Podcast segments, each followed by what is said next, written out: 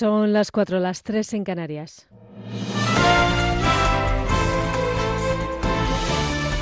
Noticias en Onda Cero buenas noches. Jornada de reacciones después de que tanto la abogacía del Estado como la Fiscalía hayan hecho públicos sus escritos con las peticiones de pena para los encausados del proceso. La principal diferencia entre un escrito y otro radica en que la Fiscalía entiende que hay delito de rebelión porque se usó violencia, lo que supone una pena de 26 años de cárcel. En cambio, la abogacía dice que no hubo violencia y, por tanto, se habla de sedición con penas de 12 años de cárcel. Las peticiones de penas de cárcel son excesivas para para los independentistas y muy escasas para partidos como PP o Ciudadanos. En el caso del presidente catalán Quintorra, son suficientes para retirarle el apoyo a Pedro Sánchez y sus presupuestos generales del Estado. Y explica por qué. Que la abogacía del Estado acuse de sedición y no de rebelión no es un gesto, es un menosprecio absoluto a los demócratas encarcelados. Hoy el gobierno español ha perdido una oportunidad de oro para sacar de los tribunales el conflicto que se vive en Cataluña y devolverlo a la política, que es donde tiene que estar. Y tornarlo a la política, que es donde ha de ser. En cambio, para la líder de Ciudadanos en Cataluña, Inés Arrimadas, el hecho de que la abogacía del Estado, que depende del Ministerio de Justicia, hable de sedición en vez de rebelión, implica una pena que implica una pena de cárcel más baja, viene a confirmar que el Gobierno está cediendo al chantaje de los independentistas. Es increíble ver y comprobar cómo hace solo unos meses el señor Sánchez decía alto y claro que sí que había habido rebelión y ahora le ves diciendo que no, que rebelión no ha habido y los hechos demuestran que incluso la abogacía del Estado ha tenido que hacer caso a lo que decía su ministra y el señor Sánchez para intentar rebajar la pena. Lo que no vamos a permitir es que, además de intentarles beneficiar ya en el procedimiento judicial, no se vaya a producir lo que todos nos tememos, que es que les vayan a indultar. Por eso, tanto Ciudadanos como el PP ya están preparando iniciativas que van a llevar la semana que viene al Congreso. Y hay preocupación en el Partido Popular tras las nuevas grabaciones del excomisario José Manuel Con el marido de María Dolores de Cospedal. Grabaciones en las que se revela que la que fuera secretaria general del Partido Popular quiso espiar a su compañero de partido, Javier Arenas, y que para eso contrató a Villarejo. Cospedal, se ha defendido en una entrevista en la cadena COPE en la que ha asegurado que era su obligación como número dos del PP conocer todo aquello que pudiera afectar a su organización política. Nosotros queríamos saber qué podía haber ahí para cumplir también con nuestra obligación como partido y hacer las cosas como las tuviéramos que hacer, es decir, ayudando a la justicia, pero también sabiendo lo que teníamos o dejábamos de tener en nuestra casa, no sabíamos lo que teníamos que hacer y no sabíamos cómo era el comisario Villarejo, lo que sí sabíamos es que teníamos la obligación de conseguir toda la información posible. Y eso me parece que está dentro del sentido común. Lo cierto es que, según publica hoy el diario El Mundo, Cospedal ha pedido más tiempo al presidente del PP, a Pablo Casado, para buscar una salida digna del partido.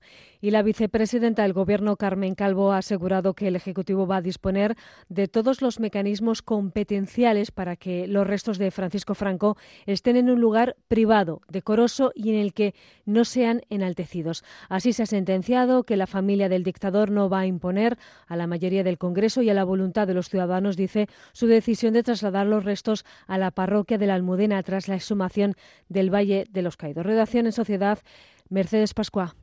El Gobierno va a utilizar todas las herramientas a su alcance, incluida la enmienda a la Ley de Memoria Histórica que se está reformando, para exhumar a Franco y que los restos del dictador reposen en un lugar privado, pero donde no haya posibilidad de enaltecimiento. La vicepresidenta Carmen Calvo insistía en que la familia quiere enterrarle en un lugar privado de la parroquia de la Almudena. No es la catedral, pero físicamente, y esto lo obviaba Carmen Calvo, está en el mismo lugar, en pleno centro de Madrid. Eh, eh, mire.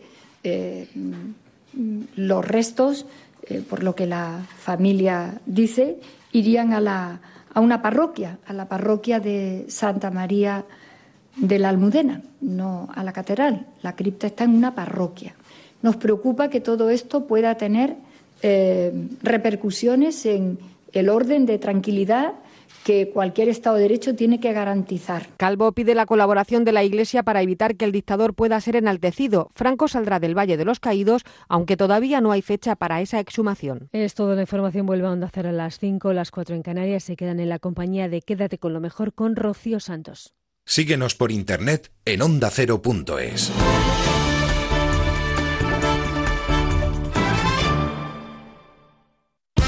Este sábado a la una menos cuarto de la tarde en onda ondacero.es, en la aplicación móvil y en el 954 de la onda media de Madrid, Radio Estadio, Leganés, Atlético de Madrid. Y a las tres y media de la tarde en todas las emisoras de Onda Cero, Real Madrid Valladolid, Valencia Girona, Rayo Vallecano Barcelona. Y atención especial a los Asuna Málaga y al resto de encuentros de Segunda División. Este sábado todo el deporte está en Radio Estadio. Héctor Fernández, Javier Ruiz Taboada y las mejores voces del deporte. Te mereces esta radio. Onda Cero, tu radio.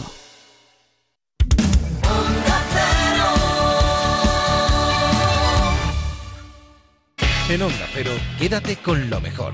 Rocío Santos.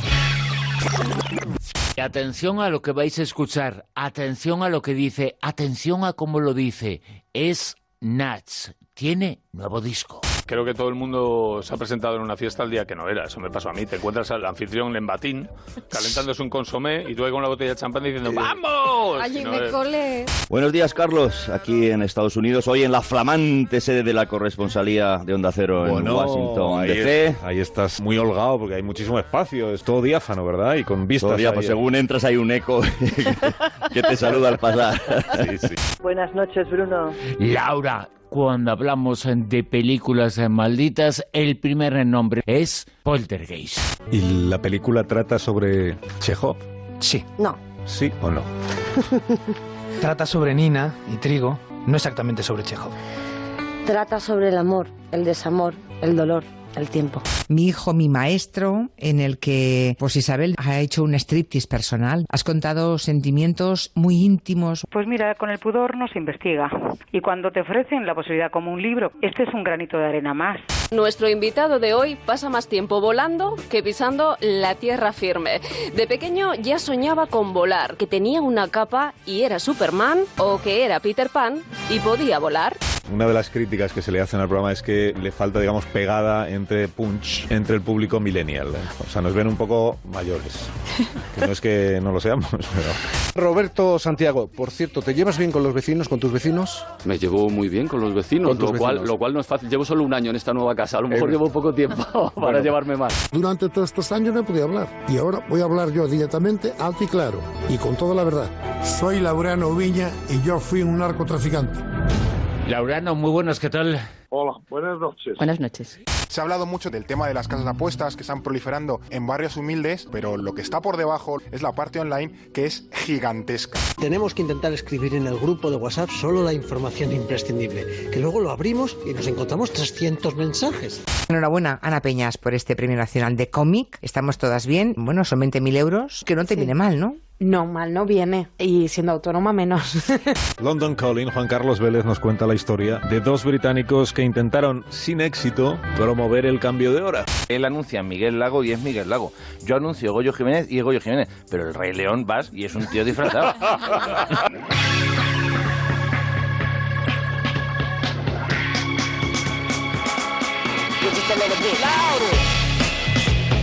En Onda Cero, quédate con lo mejor. Rocío Santos.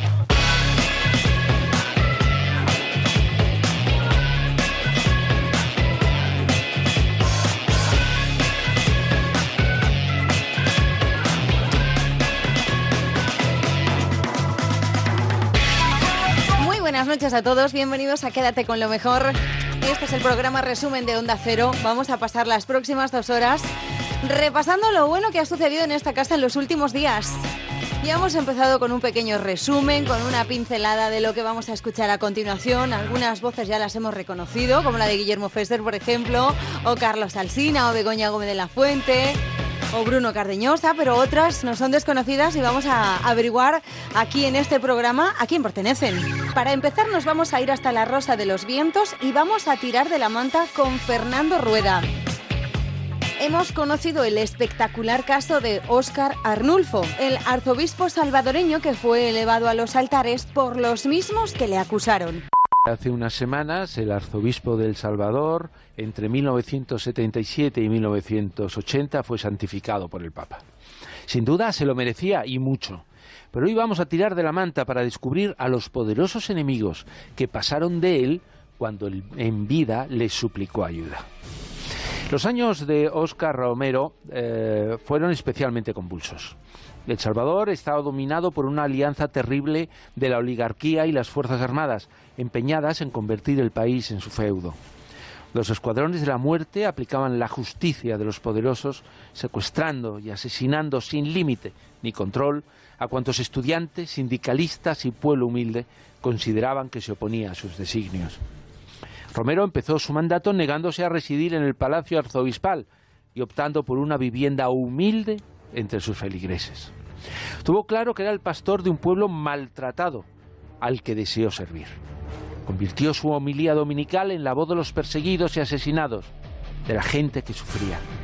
Respaldado por una emisora de radio propiedad del arzobispado, retransmitía sus palabras a todo el país para dar cuenta de cómo el ejército y sus escuadrones de la muerte actuaban amparados en la noche para llenar las calles de cadáveres de supuestos opositores.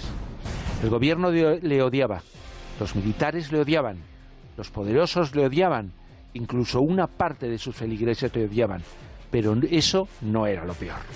El presidente estadounidense Jimmy Carter le consideraba un estorbo en su política internacional. Carter defendía los derechos humanos y al mismo tiempo apoyaba a los militares salvadoreños, y la voz alzada del arzobispo Romero le dejaba en evidencia. Pero eso tampoco era lo peor. El arzobispo quiso contar con el apoyo del Papa Juan Pablo II, que había luchado en su juventud contra el comunismo en Polonia. Sus asesores en el Vaticano le convencieron al Papa de que Romero era un comunista más y un rebelde. Cuando el arzobispo fue a Roma para explicarle la persecución a que estaba sometida la Iglesia en El Salvador, sus curas, el Papa primero no quiso recibirle y cuando no le quedó más remedio, le echó en cara esas ideas comunistas. Romero estaba solo, pero no cejó en su lucha. El 22 de marzo de 1980 cruzó conscientemente la línea que le había permitido seguir vivo hasta ese momento. Hizo una homilía retransmitida a todo el país, dirigida a los soldados. Ante una orden de matar que de un hombre les exhortó, debe prevalecer la ley de Dios que dice no matar. Les suplico, les ruego, les ordeno en nombre de Dios, cese la represión. Dos días después, el arzobispo fue a confesar, aunque no le tocaba. Imaginaba lo que iba a pasar poco después. Fue asesinado era un estorbo para muchos poderosos. De hecho, ese mismo día Estados Unidos firmó la entrega de armas al gobierno de extrema derecha de El Salvador. Ahora, casi 40 años después, la Iglesia le ha reconocido como un santo, sin duda porque lo era, una persona que se enfrentó a todos por pedir a los soldados que no mataran a sus hermanos del pueblo salvadoreño. Fernando Rueda, muchas gracias. Un placer. Quédate con lo mejor en Onda Cero. Seguimos en La Rosa de los Vientos ahora con Laura Falcolara y sus ecos del pasado. Esta semana se lo dedicaba a las películas malditas, entre ellas, como no, Poltergeist. Yo creo que es una película que además ha sido ya un icono del cine de terror, ¿no? Y según dicen, el maleficio fue desde la primera hasta la tercera parte. Imagínate si es que Dominic Dunn, que protagonizaba el papel de la hermana mayor en, la película, fue estrangulada por su novio a los 22 años. Luego Julian Beck, que debía aparecer en la segunda parte, murió de un cáncer de estómago a los 60 años. Y William Sampson, que hacía de médico indio, también falleció por complicaciones en una operación a los 53. Pero quizás la pieza de la muerte más famosa fue la de la protagonista de Heather O'Rourke, que murió de un shock séptico a los 12 años de edad, justo después de filmar la tercera parte de la saga. Se dice incluso que mientras que su madre se encontraba en la sala de espera, le pareció ver a su hija o pareció oírla diciendo, mamá, no voy a volver o sea, mal rollito total. Desde luego que sí. La película Poltergeist, eh, la niña Poltergeist, hay muchas cosas que se pueden comentar eh, sobre esa película. Es eh, un auténtico icono y la imagen de esa niña con las manos ahí y eso que nos dices, mamá, no voy a volver, es tremendo, ¿eh? Yo siempre digo que las películas de terror a veces se acercan demasiado a la realidad y cuando lo hacen surgen estas situaciones extrañas que no sabemos si son leyenda o maldición realmente. Pero suele pasar con esas películas que están rozando, creo yo, mucho la realidad una película de misterio, una película de leyenda, como desde luego va a ser ese congreso en este mes eh, que comienza dentro de muy poquito, el mes eh, de noviembre, el quinto congreso de misterios y enigmas. La cita será en Madrid con los más grandes del mundo efectivamente el 17 y 18 de noviembre en el Hotel Nuevo Boston de Madrid vamos a poder tener, eh, y además en algún caso casi en exclusiva, a Raymond Moody, que va a ser la última vez que pise Europa. Tendremos a Robert Schoch, que es la primera vez en su vida que pisa Europa y España. Y por último, a nivel internacional, tendremos a Graham Hancock, que es uno de los grandes, grandes, creo yo, del mundo del misterio a nivel internacional y que hace más de 18 años que no pisa este país.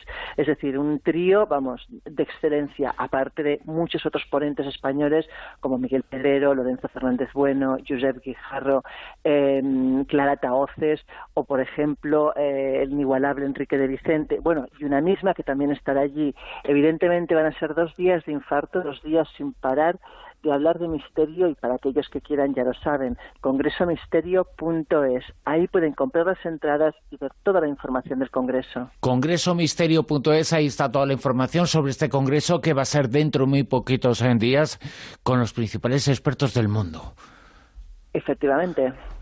Congresomisterio.es. Vamos a hablar de, más películas. Bueno, hay muchas, eh, hablaremos eh, de alguna más en el futuro, pero hay muchas eh, que podemos citar que tienen su historia. Por ejemplo, una de las más grandes del mundo del cine también tiene su leyenda, Superman. Es curioso porque no parece un film que tenga que tener una maldición y sin embargo fíjate que en 1978 ya venía precedido de la muerte de George Reeves, protagonista de la serie televisiva en los años 50. Fue encontrado muerto en este caso por un disparo. Y luego nadie puede olvidarse de Christopher Reeve, actor que protagonizó eh, la película mucho más tarde, pero este hombre también sufrió un trágico accidente tras caerse de un, caballo y quedó postrado en una silla de ruedas y falleció en 2004 ya por mayor, evidentemente, pero que es curioso que ambos protagonistas tuvieran, bueno, sendas situaciones tan extrañas. Eh, fíjate, la figura de Christopher Reeve representa, aunque ha habido más actores, eh, pero representa su imagen, la de Superman, y los eh, accidentes que sufrió, dices, ha sido tan poderoso. En el mundo del cine, el personaje que ha interpretado, el más conocido, era tan y tan poderoso, nada más que Superman, y sin embargo pues eh, sufrió los efectos de un accidente terrible. Efectivamente. Y igual el protagonista de la serie, es decir, casualidad puede ser. El Conquistador eh, también es una película que podemos eh, citar, otra película maldita. En este caso, lo que fue es un gran descuido. Es decir, esta película se roda en 1956 en el desierto de Nevada, Estados Unidos, nada menos que en un lugar donde habían realizado pruebas nucleares.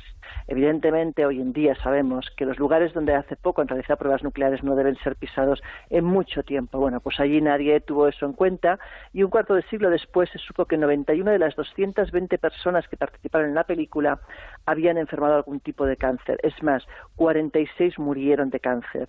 La causa probablemente relacionada con la contaminación del suelo y del agua. Entre ellos se encontraban actores muy conocidos como puede ser John Wayne o Susan Hayward, además del director Dick Powell. Es decir, película maldita donde las haya. Ahora que estás aquí, puedo escribirte esta carta, así contarte que quejarme nunca me ha hecho falta, que mi destino es un monte por el que sprinto y que esta vida no me hizo peor, solo distinto. En mi ventana tengo algún cerrojo más, pero soy libre. Mi misterio quizás pocos lo descifren. Sensible, mi fe irrompible como los recuerdos que guardo en un baúl. Ven que te invito a mirar dentro. Así verás mi tiempo y mi imaginación mirando a Urano. El amor que derramo a quien tendió su mano. Así verás mi fortaleza mental y las preguntas de vivir más cerca de la luz que de las catacumbas. Sabrás que tengo voz aunque muchos nunca la escuchen y emociones de diez mil colores dentro de mi estuche. Ábrelo, siéntelo amigo, lucha conmigo para que así despertemos a los dormidos. Oh, así nos sentaremos juntos hablar de lo banal, de lo profundo. Tanto que quiero contarte si entras en mi mundo la eternidad de cada segundo. Así caminaremos juntos, descubriendo diferentes rumbos que quiero contarte si entras en mi mundo, la eternidad de cada segundo.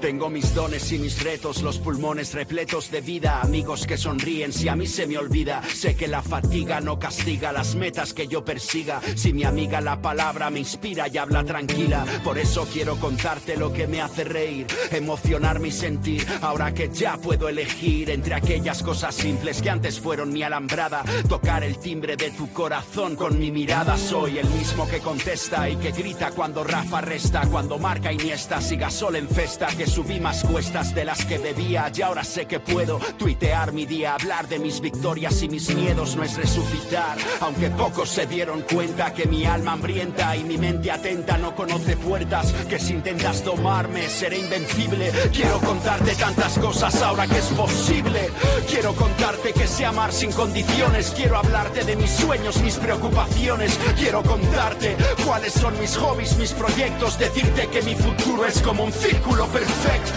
Quiero contarte que mi luz es infinita. Quiero hablarte de mis libros, de mis pelis favoritas. Decirte que una parte del amor será. Así nos sentaremos juntos. Hablar de lo banal, de lo profundo. Tanto que quiero contarte si entras en mi mundo la eternidad de cada segundo. Así caminaremos juntos, descubriendo diferentes rumbos que quiero contarte si entras en mi mundo la eternidad de cada segundo. Quédate con lo mejor, con Rocío Santos. Acabamos de escucharlo al rapero Nat y hemos hablado con él en La Rosa de los Vientos unas pocas horas después del lanzamiento de su nuevo disco que se llama Almanauta. Muy buenas, ¿qué tal? Hola, muy buenas, muy bien. Muchas gracias por acompañarnos. El nuevo disco, eh, otro más, eh, un fenómeno en masas, el mundo del rap y el mundo de la poesía cantada, porque eso es el rap, entre otras cosas. Sí, es, es eh, poesía como cada uno la quiera expresar, como cada uno la quiera decir. Y bueno, pues yo hago mi, mi tipo de, de expresión o mi tipo de poesía con, el, con un libros y también con, con, discos como este que ha salido que ha salido hace nada. Ha salido hace nada, nada, nada. Eh, hace horas eh, tan solo. Eh, supongo que Vértigo y Ambición como si fuera el primero, ¿no? Sí, es un poco así. De hecho, ayer que salió el disco yo estaba un poco nervioso, sobre todo por, por todo lo que he escrito y todo lo que luego he plasmado con la música, pues pensar si va a llegar a la gente de la manera que a ti te gustaría o que tú has intentado eh, comunicar de esa manera tan tan intensa o, de la mejor manera que has podido que la gente pues le llegue de esa forma no y, bueno la verdad es que de momento contento porque la gente me está dando muy buen feedback y, y sobre todo contento por después de muchos meses de trabajo poderlo tener para, para la gente, ¿no? Que es lo que quieres, sacarlo y decir, ahora ya es vuestro, ya no es mío. El eh, disco se titula, eh, digo Nacha, se titula Almanauta. Qué bonito título, viajante, navegante del alma. Sí, es algo que, que escribiendo, escribiendo el disco y grabándolo en el estudio se me ocurrió porque en el fondo algo tan infinito como es el alma, que luego esté reducido dentro de nuestro cuerpo en un lugar que no sabemos muy bien dónde está, me parecía algo fascinante, ¿no? Y, y, me considero un navegante del alma, de, ese océano infinito que es el alma, pero también es una manera este título de invitar a la gente a que a que se abran un poquito más, a que escuchen a su alma, a que lo a que jueguen con él, a que a que naveguen por el alma hasta que hasta que se miren más a ellos mismos y se puedan comunicar con ellos, con ellos mismos, pues yo creo que vivimos una sociedad como muy rápida donde escondemos nuestros miedos, escondemos esas cosas que muchas veces no comprendemos y, no las miramos fijamente. Y esto también es una invitación a que la gente se mire adentro y viaje por dentro y saque sus propias conclusiones. Una de las cosas que siempre has dicho y que siempre has pretendido, creo, es mi opinión, es abrir el alma de la gente. Las eh, letras y lo que presentas ahora lo intenta, ¿no? Sí, yo creo que mm, me considero una persona empática, me considero una persona eh, afectuosa, creo que los sentimientos y las emociones tienen que primar y con mi música intento que la gente mm, pues también también mire sus propias emociones o se identifique con las mías y tenga como un espejo, ¿no? Y para mí yo creo que más allá del entretenimiento, que muchas veces pues hay música como muy de entretenimiento de, del momento de bailar o, con mensajes más banales, que me parece que está muy bien, yo intento que tenga un matiz emocional extra y yo creo que eh, intento mostrarme como soy yo y llevar eso a mi música también porque me parece que eso tiene un valor incalculable.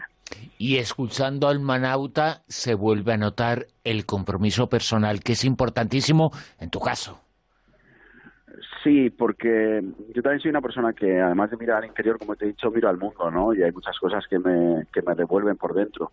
Y también porque vivimos en una época fascinante, eh, con muchos con pros y con muchos contras también, pero una época fascinante, ¿no? Donde la tecnología, donde el cambio es muy rápido, donde la comunicación, la relación entre los seres humanos es muy compleja, ¿no? Y, a mí todo eso me parece fascinante y yo también intento que en mi música eso se plasme. Eh, fíjate que eso que comentas, eh, lo hemos dicho hoy al comienzo del programa, la tecnología nos proporciona lo mejor, pero quizá, quizá nunca hemos eh, tenido posibilidad de estar tan cerca de la gente y luego en el fondo estamos tan lejos de su corazón. Sí, yo creo que estamos aprendiendo a manejarnos con la tecnología. Yo creo que va más rápido de lo que nuestra capacidad puede y que muchas veces eh, nos ofrece tantas cosas, aunque de una manera como muy desordenada, como muy muy inmediata, sin memoria, que, que acudimos a ella por, por todo lo que nos ofrece, pero no la sabemos gestionar. Y yo creo que una de las, eh, uno de los retos humanos debe ser aprender a gestionar la tecnología y no dejar que nos controle, sino aprender a cómo controlarla a nosotros. Ojalá sea así. Y me parece también fascinante lo que puede ocurrir en los próximos 100 años de, de nuestra relación con la tecnología y ojalá estuviera aquí para, para poder ver todo lo que pasa, porque me lo voy a perder. De aquí yo a, de aquí a 50 años yo me iré, o a 40, pero, pero es increíble de todo lo que puede pasar porque estamos empezando. Gracias, Nach. Te vemos en dentro muy poquito y que todos los oyentes vayan ya a la librería, vayan ya a la tienda de música, que compren el disco porque Almanauta les hará viajar con el alma. Gracias. Y gracias a vosotros. Un abrazo. Rocío Santos. Quédate con lo mejor. Este fin de semana pasado hemos entrevistado en La Rosa de los Vientos al protagonista de uno de los casos de narcotráfico más sonados de la historia de España, a Laureano Oviña. El 13 de marzo de 2017, el pajarito obtuvo el tercer grado penitenciario que supuso su abandono definitivo de la cárcel. Lleva 40 años prácticamente entrando y saliendo de prisión de forma intermitente. Te damos las buenas noches, eh, pero esta noche Muchas madres y padres eh, no pueden hacerlo a sus hijos eh, porque sus hijos eh, pertenecen a la generación perdida, a los jóvenes que murieron por los efectos de las drogas. Usted ha sido uno de los mayores de las drogas. Usted ha sido uno de los mayores narcotraficantes. ¿Qué piensa de eso? ¿Qué piensa de la gente que nos está escuchando y que no ha podido saludar hoy a sus hijos? Vamos a ver. A ver si nos aclaramos ya de una vez que eso ya empieza a oler mal. ¿De qué droga me está hablando? ¿De que le han muerto los hijos a esas madres? ¿De hachís? De todas. ¿Cómo que de todas? ¿Usted vio que ha muerto alguien de hachís? Mucha gente, ¿eh? También. ¿De hachís ha muerto? Es que se empieza con el hachís y luego va a lo siguiente. Mire, yo tonterías he escuchado muchas en 72 años que tengo y esta es una tontería más y ni, le voy a contestar. De todas formas, eh, eh, yo sé que es eh, muy complicado, pero su defensa se ha basado siempre en el hecho de que precisamente no se produjo en ese grupo en el que estabas ese salto del hachís a la cocaína. ¿Qué es lo que fundamenta tu defensa? Pero, ¿Mi defensa de qué? ¿Mi defensa de qué? La personal y la judicial. Diciendo, le estoy diciendo que de hachís no ha muerto nadie, hostia. Sí, sí, pero ¿en qué fundamenta su defensa? ¿En mi defensa de qué? Yo no tengo nada que defenderme. Bueno, eh, de, algo se tiene que defender eh, porque ha estado más de 20 años en la cárcel. 32 años he pagado de prisión por tráfico de hachís y blanqueo de capitales y cohecho. No he matado a nadie. No hubo ningún terrorista que pagara lo que pagué yo. Eh, bueno, eso es otra cosa del, Código Penal, claro. mi defensa de que yo ya no tengo nada de que defenderme. Yo cumplí toda mi condena. Yo no debo nada a nadie. si alguien me tiene que pedir algo más, entonces tenemos que tirarnos al monte y en el monte que me lo reclamen. De todas formas, eh, no se puede negar, por la razón que sea, eh, que eh, tú y otros nadasteis en dinero durante un tiempo. Eso es lo que os joda a vosotros, lo que qué pasa. Estamos siempre la misma. Y, Rodrigo Rato se ha, nadado en millones o no. Y se va para el módulo 10 para que de, cuidadito, que no se le vaya a molestar. Pues mire, para el módulo 10 me tocaba a mí el 2005 porque estaba estudiando Derecho y ese, y ese módulo es para estudiantes y a mí no me llevaron. A mí me han llevado de cárcel en cárcel y aislamiento. Yo no soy, yo, yo no soy Rodrigo Rato ni quiero serlo, porque yo todo el dinero que, he ganado con el contrabando de tabaco o tráfico de hachís lo traje y lo invertí aquí en España, los españoles me lo habéis sacado. Y a Rodrigo Rato, a déjeme hablar, hostia. Sí, claro. A Rodrigo Rato os ha robado a todos, incluido a mí, ¿eh? Y, y ahora va para un módulo, un módulo de privilegiados, ¿eh? Le habéis pedido que devuelva ese dinero, le habéis pedido que le embarguen a sus amigos y a su familia lo que tienen, que le saquen todas las propiedades. A mí me las sacaron, a él no se las sacaron. Bueno, cuando le entrevistemos a Rodrigo Rato se lo preguntaremos. De todas formas... déjate de películas. Y, pero, y hablando de, películas, ¿es casi de película ese Pazo Bayón que usted eh, compró? ¿Con qué dinero? E, ese Pazo de Bayón eh, eh, es dinero del tabaco de contrabando de tabaco y es unas bodegas, una, unas bodegas como puede ser otro negocio igual que su emisora o el bar que tengo aquí de enfrente. Tú además es un negocio, no es para vivir yo, que yo nunca he vivido ahí. Este era un negocio como lo sigue siendo ahora quien lo tiene. Esto además, eh, Laureano, mm, a ti te puso muchísimo, muy triste por el a tema... Mí me habéis jodido todo por el, por, el tema de tu mujer. Me habéis jodido todos los medios de comunicación. Me habéis follado en vida. Laureano, me, gustaría mencionar a, tu mujer, a Esther Lago. Mi mujer, por desgracia, está muerta. Por eso, por eso. Ella, ella tenía mucho cariño a ese pazo y creo que, tus hijas están intentando recuperarlo. Mis hijas tienen que recuperar lo que le han usurpado a su madre, que ha muerto 14 meses antes de ser juzgada, por desgracia. Y tienen el derecho de reclamar la herencia de su madre.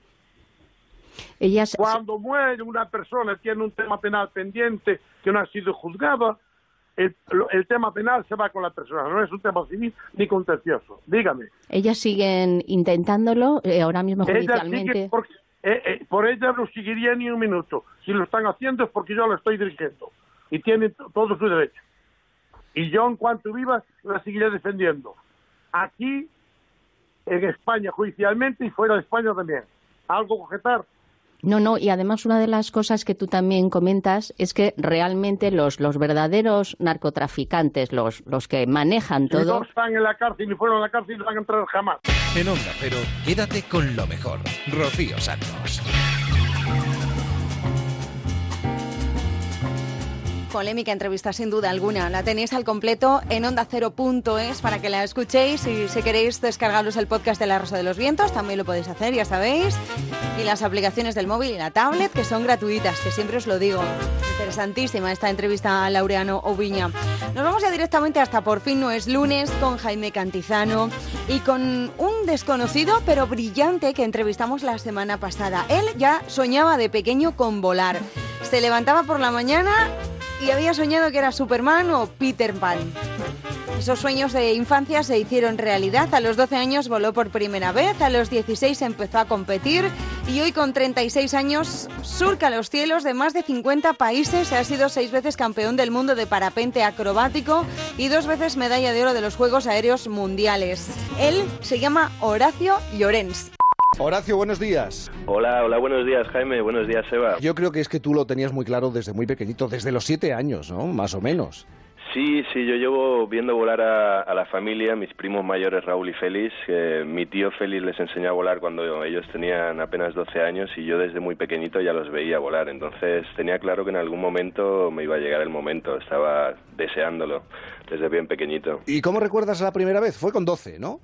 Sí, fue con 12 años eh, con mi tío Félix en Segura de la Sierra, la montaña del Yelmo, una montaña de casi 2.000 metros de altitud, que para un primer vuelo la verdad que es impresionante y fue un, vuelo eh, magnífico. Ya quedé enamorado desde, desde ese primer momento y, desde entonces no he pensado en otra cosa más que en volar y entrenar y mejorar. Dices que, que has nacido en una familia en la que eh, el vínculo con los cielos, con volar, es muy fuerte, pero en ningún momento siendo pequeño y con el paso de los años, ¿has sentido miedo?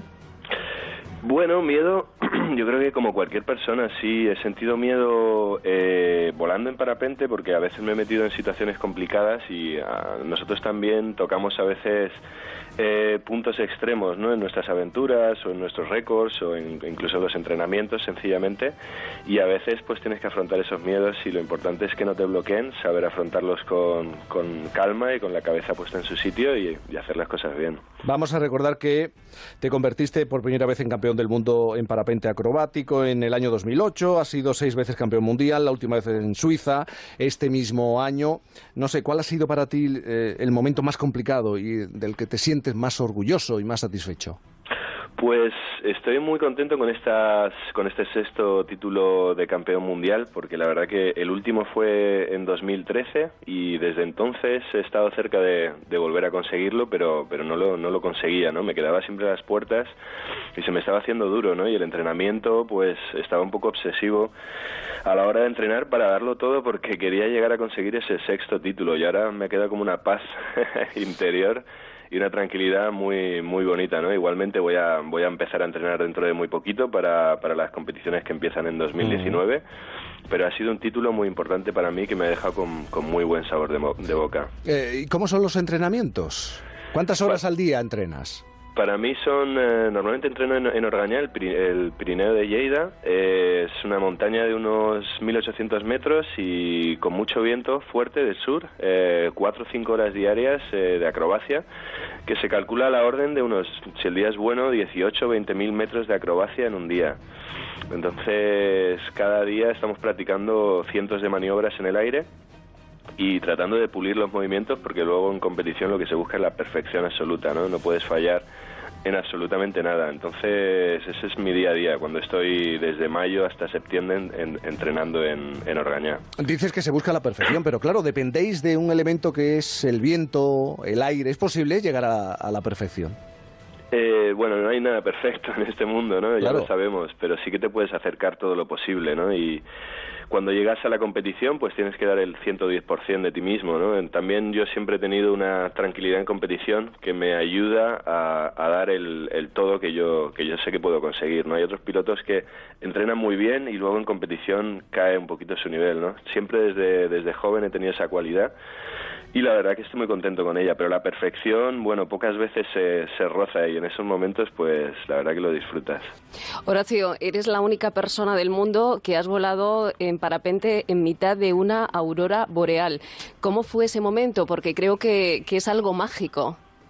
Sí, para mí fue un proyecto muy bonito que hice en Noruega en 2016, eh, en enero. Eh, la verdad que las temperaturas eran bastante extremas, estaba volando con unos 20 grados negativos pero el espectáculo de la aurora es algo que merece la pena ver a simple ojo, no te hace falta ningún parapente, acercarse a Noruega y ver ese espectáculo de luces es algo increíble, ¿no? Eh, y luego poder tener la suerte de hacerlo volando en parapente y en esos fiordos magníficos, mm. ¿no? Con esos reflejos de la aurora en el mar, la verdad que el lugar es espectacular y, y salieron unas imágenes que todavía sigues viéndolas por las redes, han dado la vuelta al mundo. Sí que te gusta picarte, ¿eh? Porque ¿qué es lo que te queda? La Antártida, entonces. Sí, la Antártida es un, lugar que me gustaría conocer también, subido en mi parapente. Tengo una, compañera fotógrafa, Crystal Wright, que ha hecho ya dos expediciones a la Antártida y bueno, me ha enseñado fotografías y es un lugar único. Seguro que es súper espectacular. Habrá que aprender cuáles son las condiciones de, vuelo, los vientos dominantes, cuáles son los, los meses propicios, pero una expedición a la Antártida sería algo increíble y también tengo en vistas eh, tratar de volar un volcán activo que es algo que quería haber hecho este año, pero por, por ciertas razones no ha podido salir adelante y seguramente el año que viene viajaré a, a Guatemala probablemente para, para volar un volcán activo que, que hay que es impresionante. He estado en Guatemala ya varias veces, de hecho para mi récord en 2012 mm. fue en Guatemala donde lo, lo batí, es un mm. país también encantador.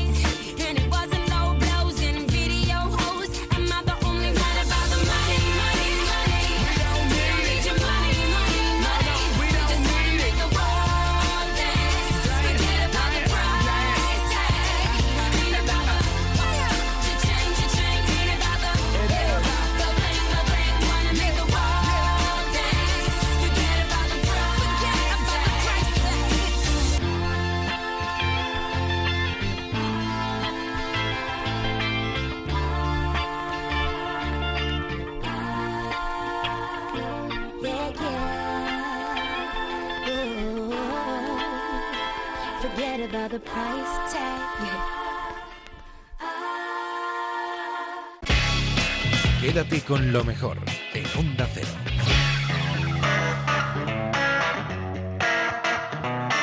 Dichoso WhatsApp, ¿eh? A veces estamos más enganchados a las tecnologías y no prestamos atención a lo que tenemos alrededor. Juan de Gorostidi ha escrito un libro titulado El WhatsApp de los padres. En él recopila una serie de conversaciones ficticias de un supuesto chat de padres de colegio, pero que está basado en historias reales. A ver, lo del libro es una exageración, pero bueno, eh, sí es verdad que me he basado para, para escribirlo en, en, cosas que me han contado también gente que está en otros grupos y, y tal. O sea que muchas de las historias realmente no son tal cual, pero son parecidas. Porque Juan, ¿por qué te decides a escribirlo?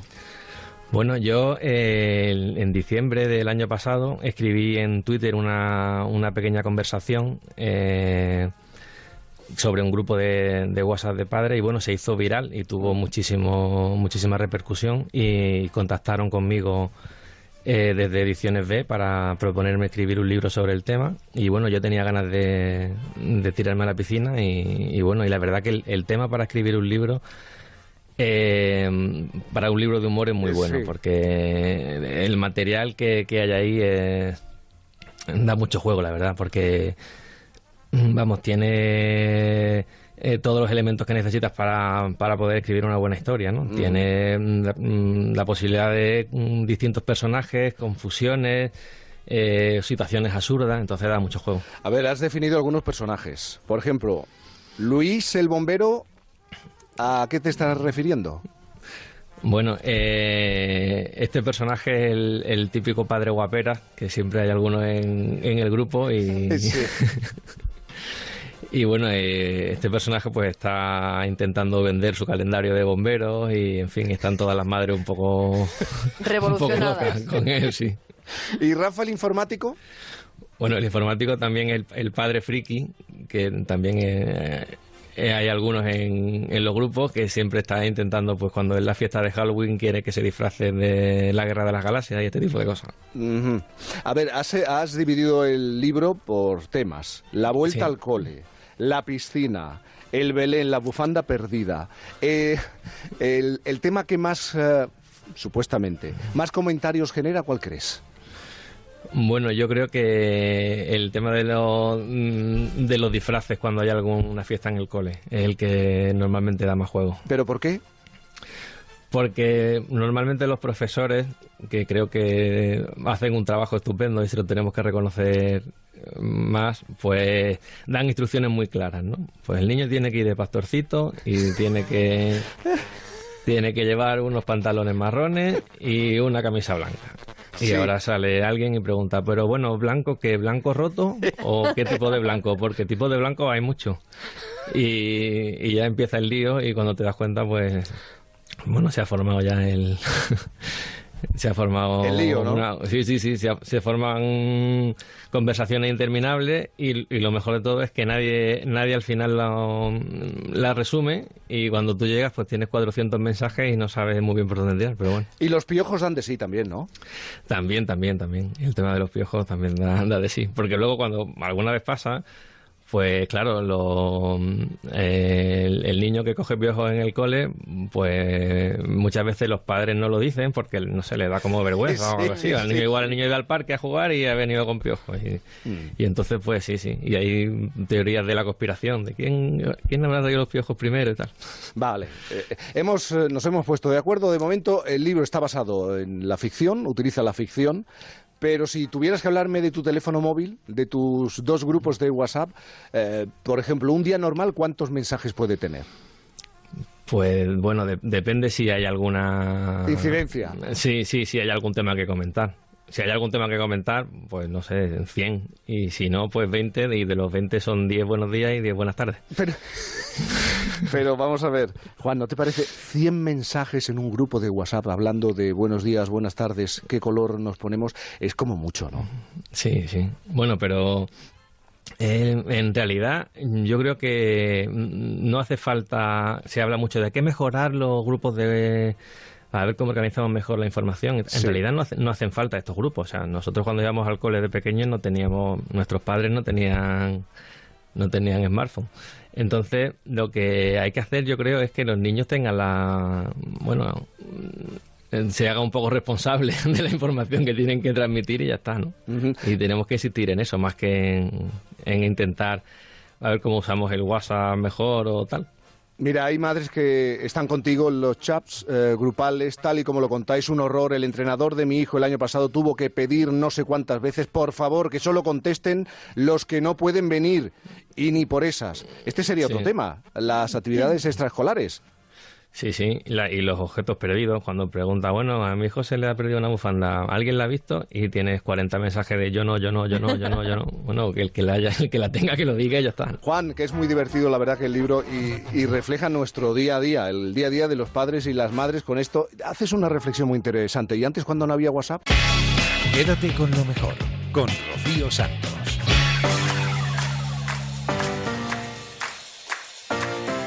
Pues antes cuando no había WhatsApp no pasaba nada, no teníamos WhatsApp y no nos hemos muerto ninguno, ¿eh? Lo que pasa que si las tecnologías están para hacernos la vida más fácil, pero no para complicarnos, no, de ninguna manera. Cualquiera que tenga hijos en casa ha oído hablar de la colección de libros futbolísimos, porque algunos peques han cogido con ansia todos y cada uno de los 15 volúmenes. Tal ha sido el éxito que ha habido película de los futbolísimos que recaudó casi 700.000 euros el día del estreno. Y de todo ello hemos hablado con Roberto Santiago, es el autor de la colección. Yo les decía a mis padres, oye, ¿y algún libro de fútbol? No existía, no había. Yo, de alguna manera, los futbolísimos es escribir lo que a mí me habría gustado leer, Leer cuando yo era un niño, te lo prometo. Claro, en tus libros eh, la base es el fútbol, pero quieres transmitir una serie de, de ideas a los niños, a los chavales. Fundamental, cuando escribes para niños tienes una responsabilidad. Entonces, los futbolísimos son fútbol, son misterios, son amistad, pero además hay unos valores esenciales como aprender a trabajar en equipo, como la igualdad absoluta entre niños y niñas, como el respeto por los que son más débiles y los que son diferentes. Todo eso está muy presente en, en toda la colección de los futbolísimos. Bueno, es un trabajo difícil porque frente a las noticias que tienen que ver con el fútbol, la reacción de los padres, la reacción de algunos aficionados, el trato, los incidentes que se producen en el fútbol, es un contraste. Porque Claro. estamos transmitiendo dos mensajes totalmente opuestos a los chavales. No, no, precisamente. Yo, por un lado, digo, en los futbolísimos mm, es así en las novelas, es así en la película, es así en el musical. Ahora hablaremos del musical. eh, eh, eh, siempre se habla del fútbol base, del fútbol que a mí me interesa, nunca del fútbol de los grandes fichajes ni de los millonarios. Yo creo que ese es el fútbol que, que, a mí por lo menos me parece que tiene sentido y que merece la pena transmitir a los chavales. Y luego todo esto, que yo voy mucho, yo no tengo hijos, pero tengo sobrinos, voy mucho a los partidos y muchas veces me avergüenza de la actitud de los padres. los padres. Exactamente, inculcándoles una competitividad y una violencia mm. que es absolutamente ridícula y que nunca nace de los niños o las niñas, nace de los adultos. Esto es vergonzoso y de alguna manera, bueno, y no de alguna manera, hay algunas tramas en los futbolísimos que se habla justamente de esto, de la propia sorpresa, incredulidad y vergüenza que deberían sentir muchos adultos ante estos comportamientos. Porque este fenómeno ha llegado a... ¿Cuántos libros has vendido? Pues a ver, eh, los futbolísimos llevan 14 novelas y en España se han vendido 2 millones de libros, que me da vergüenza porque es una barbaridad, es un milagro que ocurra esto, que se vendan 2 millones de libros. Y esto este empezó boca a oreja, ¿no? La transmisión de, oye, este libro está funcionando, está... Sí, eh, es verdad que nunca ha habido una gran campaña de publicidad que la acompañe, al revés, empezó muy poquito a poco y de repente pues fue enganchando con muchísimos lectores y eso ha hecho que tanto los pequeños como mayores se conviertan en suscriptores, en prescriptores del libro. Ha sido el boca a boca lo que ha hecho que en cinco años se han vendido dos millones de libros y que ahora hayan cruzado fronteras y están en un montón de países también. Luego está ese momento en el que un libro pasa a la gran pantalla eh, al, final muchos no quedan satisfechos, ese tránsito al mundo del cine. Bueno, estamos en la casa que ha producido la, película, tú como autor.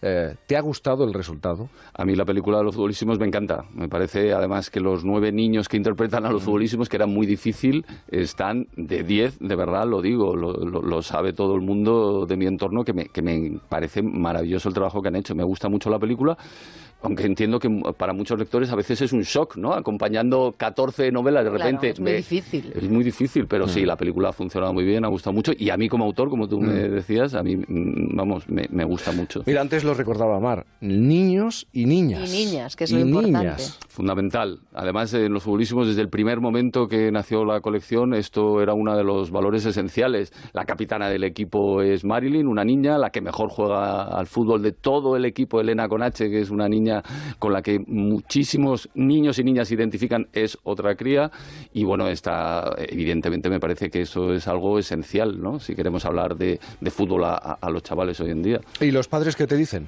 Pues los padres, por un lado, yo lo que yo recibo es mucho agradecimiento, lo cual me, pues me llena de, orgullo, porque claro, que, ellos mm, eh, tengan en casa eh, a, sus pequeños pidiéndoles tiempo para leer en esta época de donde las pantallitas nos traen muchas cosas buenas, pero también otras no tan buenas, pues es, es, como digo, un, auténtico milagro. Y los padres y los profesores, la verdad es que, bueno, en muchos colegios se ha, también se ha prescrito el libro y lo leen y trabajan estos valores de los que hablábamos, o sea que, que no solo es el boca a boca, sino que también en los colegios cada vez más eh, los futbolísimos tienen más presencia. Los futbolísimos. Y también musical. Y también musical. ¿Otro lío más? Otro lío. Nos gusta, a mí personalmente me encanta hacer cosas muy diferentes. A veces en este país, tú lo sabes bien, Jaime, a la gente le gusta encasillar, ¿no? Mm. Es decir, pues si haces esto, tienes que quedarte ahí. Yo no, yo he hecho cine, televisión, eh, novela y ahora un musical, el musical de los futbolísimos, que se acaba de estrenar en el Teatro La Latina de Madrid este fin de semana pasado y que animo a todo el mundo a que venga a verlo, porque la verdad que hemos empezado muy bien.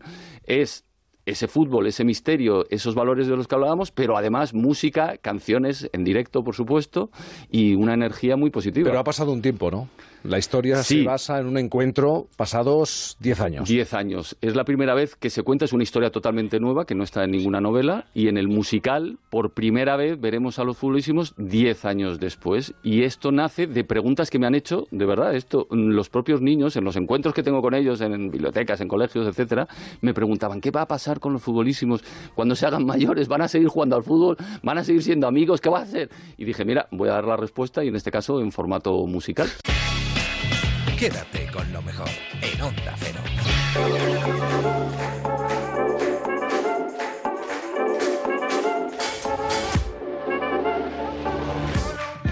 Cerramos esta primera hora poniéndole el toque de humor que nos trae siempre Fernando Eiras, repasando la actualidad en lo que él llama la extra actualidad. Bueno, y abrimos el repaso semanal de la actualidad extra extraña, estupenda y estruño con una noticia del pasado domingo. O sea, mi sección la hago los sábados, mis semanas como la de los ingleses, empiezan domingo, ¿vale? Es esta. La voz de Galicia convierte las cenizas de su abuela en galletas y las reparte entre los amigos de clase. No, no sé de qué os sorprendéis. A lo mejor es que eran yayitas.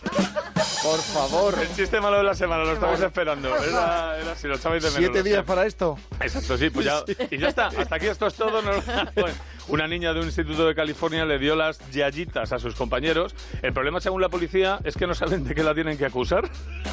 Porque el crimen, de serlo, estaría, estaría tipificado entre, entre el intento de intoxicación alimentaria y la profanación. Entonces, es una horquilla tan, tan amplia que lo mismo la acusan de fuera del juego, yo qué sé. Esto me recuerda al guitarrista de los Rolling, Keith Richards, cuando aseguró en sus memorias que se había esnifado las cenizas de su padre. Es verdad. Vale. Pero es que estaba muy moco. Se justificó diciendo que estaba muy moco. Porque para ser una vaca sagrada del rock and roll hay que estar siempre muy moco, ¿vale? Otro ejemplo, el líder del grupo Motorhead, Lemmy Kilmister, que ya ha pasado a peor vida, digo peor porque la que se pegó aquí fue la vida padre, pues este hombre declaró... El verano de 1973 fue fantástico.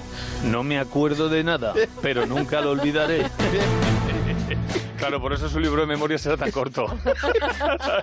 Política nacional. Venga.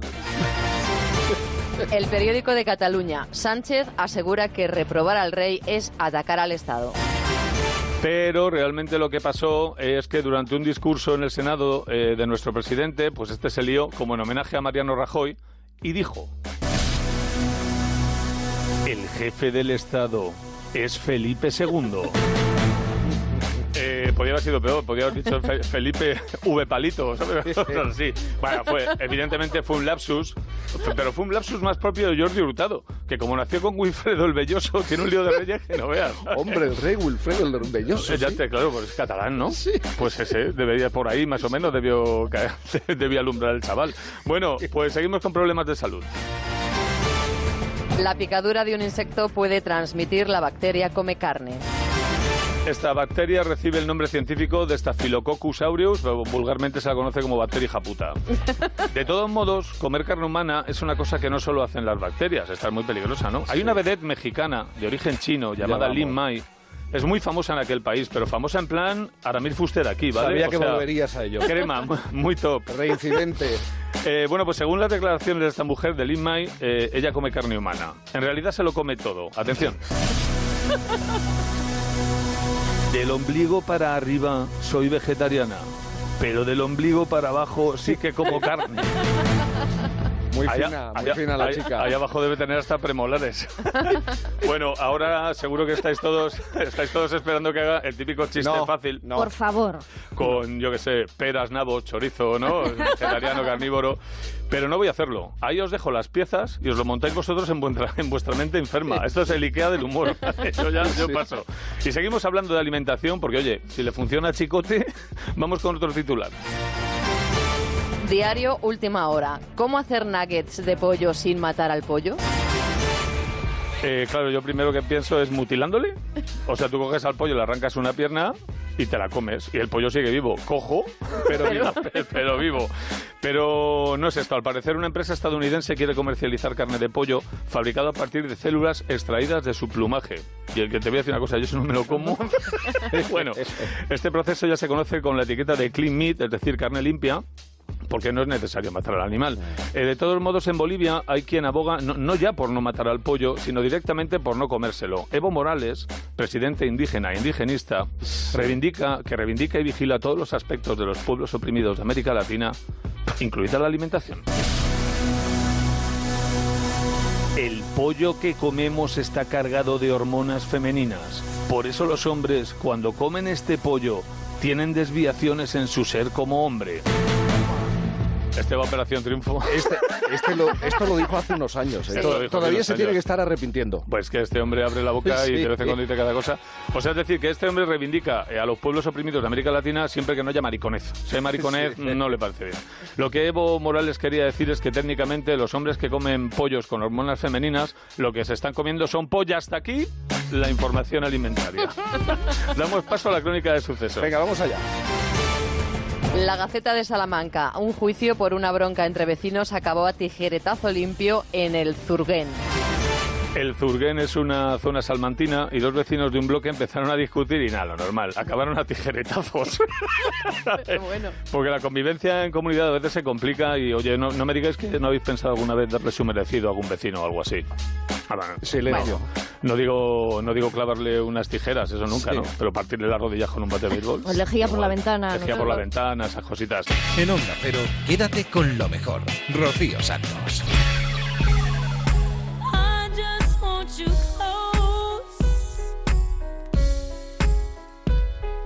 You can stay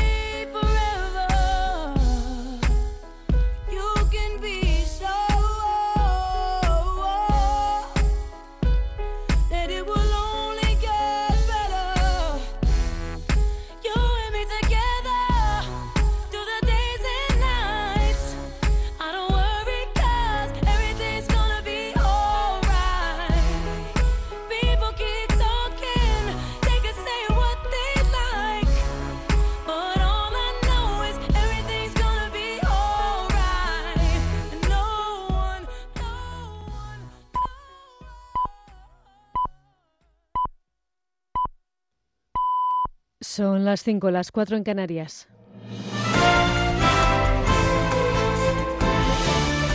Noticias en Onda Cero.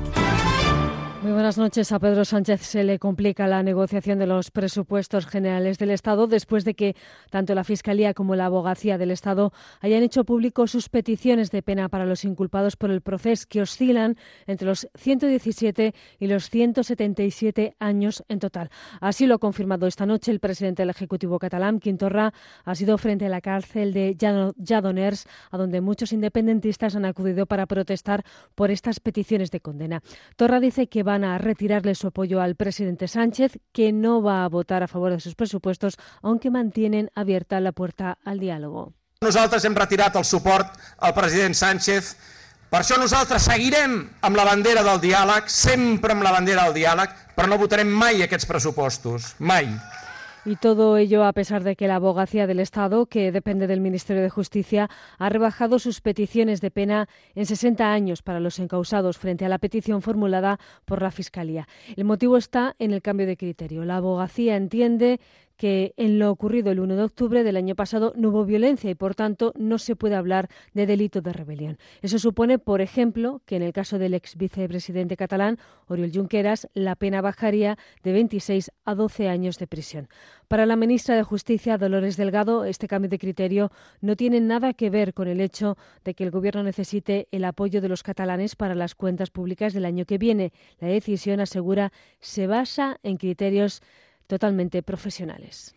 Esto no es una cuestión eh, de gestos, es una cuestión mm, jurídica, técnico-jurídica, de valoración de los hechos y aplicación, en su caso, del Código Penal bajo unos criterios estrictamente profesionales y de abogacía del Estado. Por lo tanto, no es una cuestión de gestos. Cambiemos de asunto. La reina Sofía ha celebrado este viernes su 80 cumpleaños y lo ha hecho con una comida en la que estaba invitada su hija Cristina. La Casa Real ha difundido una fotografía de familia en la que aparece por primera vez después de muchos años junto a su hermana, la infanta Elena, y su hermano, el rey Felipe. Redacción de Sociedad, Francisco Paniagua.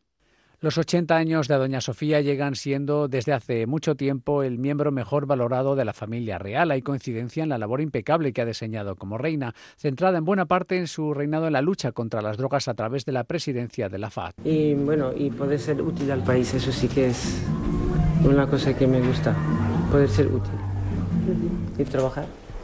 Seguir trabajando. Uno de sus empeños personales fue la promoción de la investigación del Alzheimer, centrado en buena parte en su centro de referencia nacional en Vallecas. La atención a todos los eh, enfermos, desgraciadamente, que puedan tener, muy importante en las familias, como ha dicho la presidenta, que haya un alivio Sin duda, uno de los momentos más emotivos fue cuando su hijo, ya como rey, se dirigió a ella minutos después de su proclamación en el Congreso. Y me permitirán también, señorías, que agradezca a mi madre, la reina Sofía, toda una vida de trabajo impecable al servicio de los españoles. Muy a su pesar, la prensa la ha situado como protagonista a veces por la vida personal de don Juan Carlos o el episodio en la Catedral de Palma cuando quiso fotografiarse con su nieta. Celebra el 80 cumpleaños rodeada de su familia, también la infanta Cristina y sus hijos. Dijo la infanta Pilar recientemente en una entrevista que si doña Sofía convida a mis hijos, ¿cómo no va a hacerlo con los suyos? Y tenemos del exterior un nuevo tiroteo en Estados Unidos. De momento tenemos un muerto y cuatro heridos graves después de que un hombre haya abierto fuego contra los asistentes a un estudio de yoga en el estado de Florida, tras lo cual, según las autoridades, se habría suicidado. La policía todavía no ha identificado al sospechoso y continúa investigando. Y Donald Trump ha suavizado en las últimas horas sus declaraciones sobre cómo van a recibir en su país a la caravana de inmigrantes que vienen desde Centroamérica. Llegó a amenazar con dispararles. Ahora niega que vaya a ser así. Los inmigrantes que siguen su camino hacia Estados Unidos no creen que las palabras del presidente norteamericano sean más que eso, palabras. La verdad, esas son estupideces de la cabeza de él. Son muchas estupideces. Yo no traigo ganas de enfrentarme a la policía. Hay que se haga su propia voluntad. Porque yo no hago nada con atacarme con ellos, porque yo pienso en mi hijo. La verdad no tengo temor de nada, pero porque yo sé que como yo voy en una, eh, eh, como dijera, haciendo una lucha, pues y, no llevo nada de, eh, en mi cabeza como llegando a provocar a alguien o, o, querer hacer algo que no debo hacer fuera de lo normal o fuera de las leyes, no violentar la ley para que no puedan también, eh, como dijera, buscarme o meterme en un problema también, ¿verdad? Es todo por el momento. La información vuelve a Onda Cero a las 6, las 5 en Canarias. Se quedan en la compañía de Quédate con lo mejor con Rocío Santos. Síguenos por internet en ondacero.es.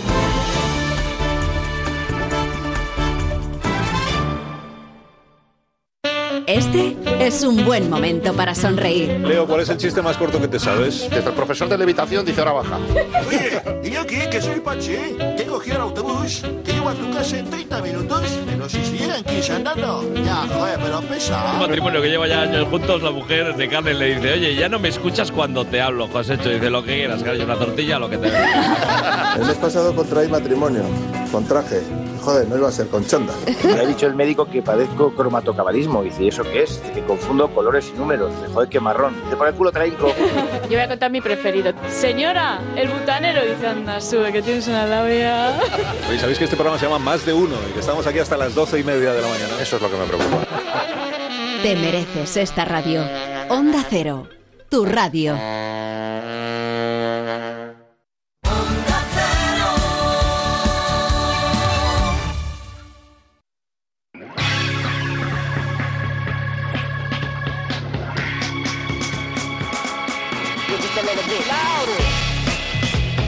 En Onda Cero, quédate con lo mejor.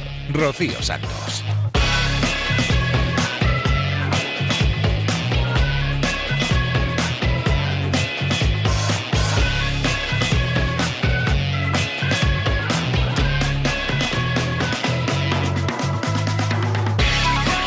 Después de las noticias, después de enterarnos qué pasa aquí en España y en el mundo, Arrancamos la segunda hora de Quédate con lo mejor. Seguimos repasando lo bueno que ha sucedido en esta casa en los últimos días. Y sabéis que solo podemos recoger pequeños fragmentos porque las entrevistas duran mucho más. Y claro, si las ponemos todas, pues estaríamos aquí todo el día. Pero ya sabéis que lo tenéis todo en onda0.es y en las aplicaciones para el móvil y la tablet. Así que si os quedáis con ganas de más, vais a la web y lo escucháis todo. Vámonos ya a más de uno y vámonos ya a escuchar a Guillermo Fesser, nuestro corresponsal en Estados Unidos. La semana pasada nos hablaba de Rita Hayward, de Hilda, de Margarita Cansino. Esta semana nos habla de otra española, la primera mujer jamás grabada en movimiento. Se llama Carmencita. Primera mujer jamás grabada en movimiento por la cámara de Thomas Alba Edison había sido otra española, la bailarina Carmencita. Sí. El documento se conserva en el archivo de la Librería del Congreso de Estados Unidos en Washington y se puede consultar en Internet como hicimos nosotros. Pero terminado el reportaje y la consulta, me empezó a picar la curiosidad. ¿Quién era en realidad esta Carmencita? ¿Por qué la había elegido Edison para ser su primera mujer y su filmación pionera? ¿Bailaba en realidad flamenco o aquello era danza de otro tipo? Jota. ¿Era quizás una jota? Totalmente. Pues, pues sin más dilaciones, utilizando el teléfono de la corresponsalía, me dispuse a llamar a cobro revertido a la única persona capaz de proporcionarme tales respuestas. José Manuel Gamboa, autor de una joya literaria denominada En Primermundo o de cómo Nueva York le mangó a París la idea moderna del flamenco. Mi primera pregunta fue, José Manuel, ¿Carmencita está bailando la jota? Su respuesta fue, no, baila una petenera. Por lo visto se lo sopló la presidenta de una peña de Almería. Como el baile ha evolucionado tanto, ve uno una imagen de aquella época y es que no reconoce los, los estilos. O sea, pero lo cierto es que yo cogí la guitarra, toqué encima y efectivamente es una, una petenera. pero petenera de libros. El propio Gamboa me la tocó a la guitarra, pegada al teléfono mientras veía la peli internet, o sea que Ujú. la tenemos sincronizada, ¿eh? Primicia mundial, ahora os mando el enlace. bueno. Qué bien. El- la peli era muda, pero le hemos puesto la banda sonora que suena así. La película de Carmencita se estrenó en la feria, en una feria en New Jersey, que son muy puritanos. Y entonces se formó un- una tanga y una señora empezó a decir que eso era una vergüenza, que, que se le veía la pantorrilla y que, como eso, como- que, que había que retirarlo. Y pues el, el alcalde se vio obligado a retirarlo y digo, "Sí, yo voy a acabar con esto a hostias. Y la sustituyó por una película de boxeo. O sea que acabamos de asistir en primicia a la primera censura del flamenco y posiblemente de todo el mundo del cine. ¿eh? Se le Le ocurrió a doña Carmen Dauset Moreno, Carmencita, la perla de Sevilla, en los ambientes de Nueva York, Graceful Carmencita. Agraciada, garbosa, graciosa, airosa, elegante Carmencita. Cuñada de Rojo el Alpargatero, creador de los cantes mineros, que toca la guitarra y canta con ella en Manhattan. La filmó Edison porque entre los años 1890 y 1895 fue la estrella más grande de América, la única capaz de llenar el Madison Square Garden antiguo, el que tenía forma de giralda, varias noches seguidas. En España apenas sabemos de Carmencita porque aquí a la flamencología siempre le importó un pito el baile, pero en Nueva York, la noche que se estrenó la esa peliculita, ya lo hemos visto, Carmencita montó un taco. Tampoco es que en directo a Carmencita se la viera actuar mucho más que en la película de Edison. Entonces se llevaba el burlesco y las actuaciones de baile consistían en pantomimas muy cortas. Pero no importaba. Miren lo que dijo la crítica especializada el día de su debut en Nueva York. Corría el año de 1890 y Carmencita contaba 21 años. Dijo la crítica, Carmencita posee la espina dorsal más deliciosamente flexible que jamás hemos observado en movimiento. Una verdadera serpiente de enroscamientos exuberantes, fluctuante como el humo, fugaz e intangible como el azogue y hermosa como una estrella. En cada función solo se la ve cinco minutos, pero esos cinco minutos son toda la noche, son la historia de toda una vida. Si Carmencita se cayera por las escaleras, lo haría con una gracia encantadora y sin repetir un revuelco. ¡Ole! Les ponía mucho, les ponía mucho Carmencita. A finales del 19, Carmencita es Nueva York y New York is Carmencita. Se publica su biografía, se venden cigarrillos con su nombre y el pintor de moda Jan Singer Sargent, el más acreditado retratista estadounidense, la pinta un retrato y tanto se aficiona al flamenco que se compra una guitarra española y aprende a rasgarla. Sí, sí, sí, él tenía en su apartamento montaba una juerga de que temblaba el misterio. ¿Qué estaba pasando? Pues que en el fragor de la Belle Époque, el centro de la cultura se trasladaba de París a Nueva York, acompañando a la Estatua de la Libertad que viajó entonces, iban dentro los mejores artistas del mundo, eh, como si fuera un caballo de Troya, y dentro de ese caballo de Troya muchos artistas son españoles, españoles que no habían tenido más remedio que emigrar a París para que se les reconociese el talento. Es desde París, desde donde viaja a Manhattan Graceful Carmencita, y de la capital francesa eh, llegan muchos otros, como el trío compuesto por Faino, el creador de la farruca, hoy por antonomasia el baile de todo varón danzante, su mujer Lola la flamenca y el guitarrista castellano Amalio Cuenca. Algunas de las mejores grabaciones del flamenco se las debemos a estos tres y al fonógrafo de Edison. Tú dices que me moreno y que me Grabación de 1909. Sevillanas, guajiras, falsetas y mucho arte que de no haberse grabado en Nueva York se hubiera perdido para siempre o nunca se le hubiera atribuido a sus verdaderos autores. Quédate con lo mejor en Onda Cero.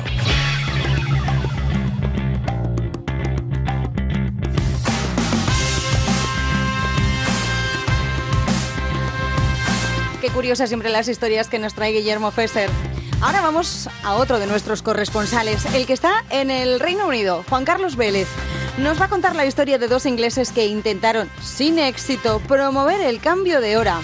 A menudo se atribuye al político e inventor Benjamin Franklin, uno de los padres fundadores de los Estados Unidos, la idea del cambio de hora para ganar horas de luz, aunque en realidad nunca fue tan lejos en aquello, simplemente escribió una sátira en 1784 sugiriendo que la gente debía levantarse antes en verano, al amanecer. Un siglo más tarde, dos ingleses intentaron, sin éxito, o con éxito parcial uno de ellos, promover el cambio de hora para aprovechar mejor las horas de sol. George Vernon Hudson nació en Londres en abril de 1867. De crío era un entusiasta de los insectos, se pasaba el día buscando, leyendo, coleccionando. Fíjate si era entusiasta, que para cuando tenía 14 años, acababa de mudarse con su padre a Nueva Zelanda, ya tenía un considerable muestrario de insectos británicos en su colección y había publicado un artículo en The Entomologist, publicación de referencia para entomólogos de todo el mundo. Claro, en sus expediciones en busca de insectos, el chaval decía, es que anochece muy pronto en verano. Realmente era un problema porque si por la mañana tenía que trabajar en la oficina de correos de Wellington, le quedaban muy pocas horas de sol libres. Lo ideal, pensó, sería adelantar el reloj dos horas en verano y así tenía más tiempo y podía buscar mejor, y en invierno atrasarlo otro par de horas, que ahí daba igual porque no iba a estar buscando gusanos, ni carabajos, ni otros bichos. Así que en 1895 presentó la idea a la Royal Society of New Zealand, argumentando que el efecto de esta alteración permitiría alargar todas las operaciones que se hacen durante el día un par de horas y que los días más largos darían más oportunidades para disfrutar del cricket, la jardinería, el ciclismo o cualquier otra afición por las tardes. Y aunque la idea sonaba seductora, la rechazaron, se rieron de él, le dijeron que las horas del día son las que son y llamarlas de forma diferente no alteraría el tiempo. George Vernon Hudson llegó a ser un reconocido entomólogo en Nueva Zelanda, pero no tuvo éxito en su propuesta. Tampoco William Willett, otro británico, nació al sur de Londres en agosto de 1856. Estudió filología, pero luego trabajó en la empresa de construcción de su padre, Willett Building Services. Se ganaron cierta reputación al sur de la capital por sus construcciones de calidad. Willett paseaba mirando fachadas, construcciones, edificios, y en las mañanas de verano advirtió que había demasiadas cortinas echadas. Así que en 1907 publicó un folleto titulado The Waste of Daylight, el derroche de luz solar, que proponía Willett, pues que los relojes debían adelantarse 80 minutos en verano, pero que debía hacerse de forma progresiva. Había que adelantarlos, atentos, 20 minutos a las 2 de la madrugada de los domingos de abril. Y para invierno, al revés, atrasarlos 20 minutos cada madrugada de domingo de septiembre. ¿Te imaginas? Un jaleo. Sin embargo, Willett consiguió el apoyo de un parlamentario inglés que intentó varias veces sin éxito promoverlo como proyecto de ley. Incluso Winston Churchill, siendo todavía un joven diputado, lo promovió de forma discreta. Se llegó a hacer cargo de la propuesta a un comité parlamentario. Claro, Willett defendía que con esta medida se podían ahorrar dos millones y medio de libras de la época en gastos de iluminación. No era ninguna broma pero ni por esas. Willett murió de gripe de forma repentina en 1915, así que no vivió para ver cómo al año siguiente, y motivado por la necesidad de ahorrar carbón tras el estallido de la Primera Guerra Mundial, el Parlamento británico aprobó el cambio de hora basándose en algunos de sus argumentos. Aunque como lo de los 20 minutos muy complejo, el 21 de mayo de 1916 los relojes se adelantaron por primera vez una hora, permitiendo ahorrar carbón, mejorar, decían entonces, la defensa del Reino Unido y seguramente permitiendo que muchos más críos tuvieran más horas de luz para buscar insectos. En Onda Pero, quédate con lo mejor. Rocío Santos.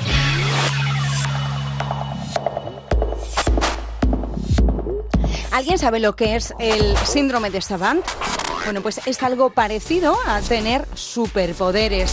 Nos lo cuenta Javier Cancho en Historia de Historia de unos superpoderes. Se desconoce qué lo provoca. Hay indicios que señalan algún tipo de asimetría entre los hemisferios.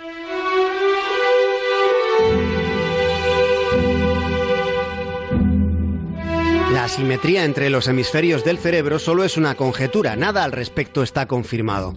Lo que sí se sabe es que un funcionamiento anómalo del encéfalo no tiene por qué comportar solo limitaciones. Y el ejemplo es el síndrome de Savant. Quienes lo tienen disponen de, de capacidades mentales prodigiosas, sus facultades cognitivas están aumentadas. Podríamos decir que ellos son lo más parecido que en la realidad pueda encontrarse a los superpoderes. Sin embargo, todas esas potencialidades suelen estar asociadas a algunas carencias en otros aspectos. Atticus tenía razón. Una vez dijo que nunca conoces a un hombre hasta que te metes en sus zapatos y caminas con ellos.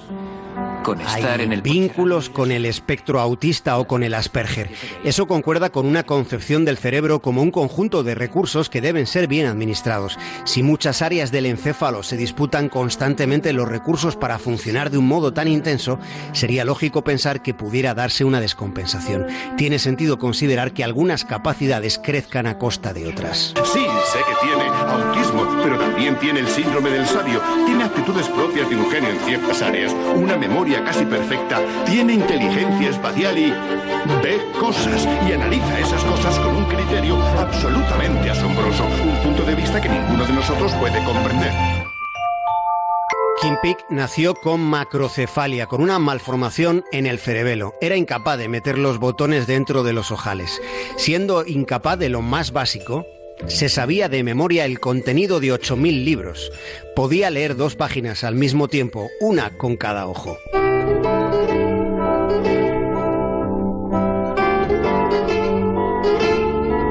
Tony de Blois nació ciego y con autismo. Su síndrome de Savant se manifestó a los dos años cuando empezó a tocar el piano él solo sin que nadie le hubiera enseñado nada. Llegó a la edad adulta sabiendo interpretar 20 instrumentos distintos. Era capaz de memorizar cualquier pieza habiéndola escuchado una sola vez.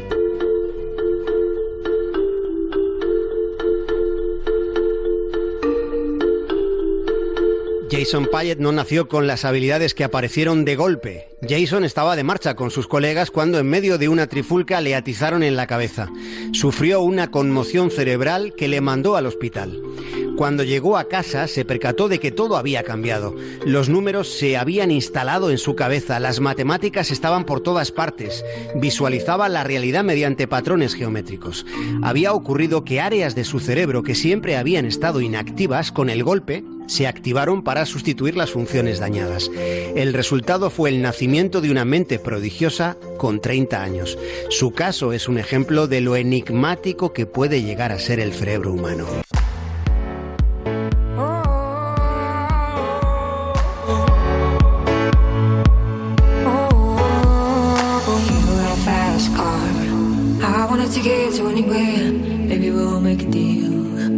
Maybe together we can get somewhere. Any place is better. Starting from zero, got nothing to lose. Maybe we'll make something. Me, myself, I got nothing to prove. You got a fast car.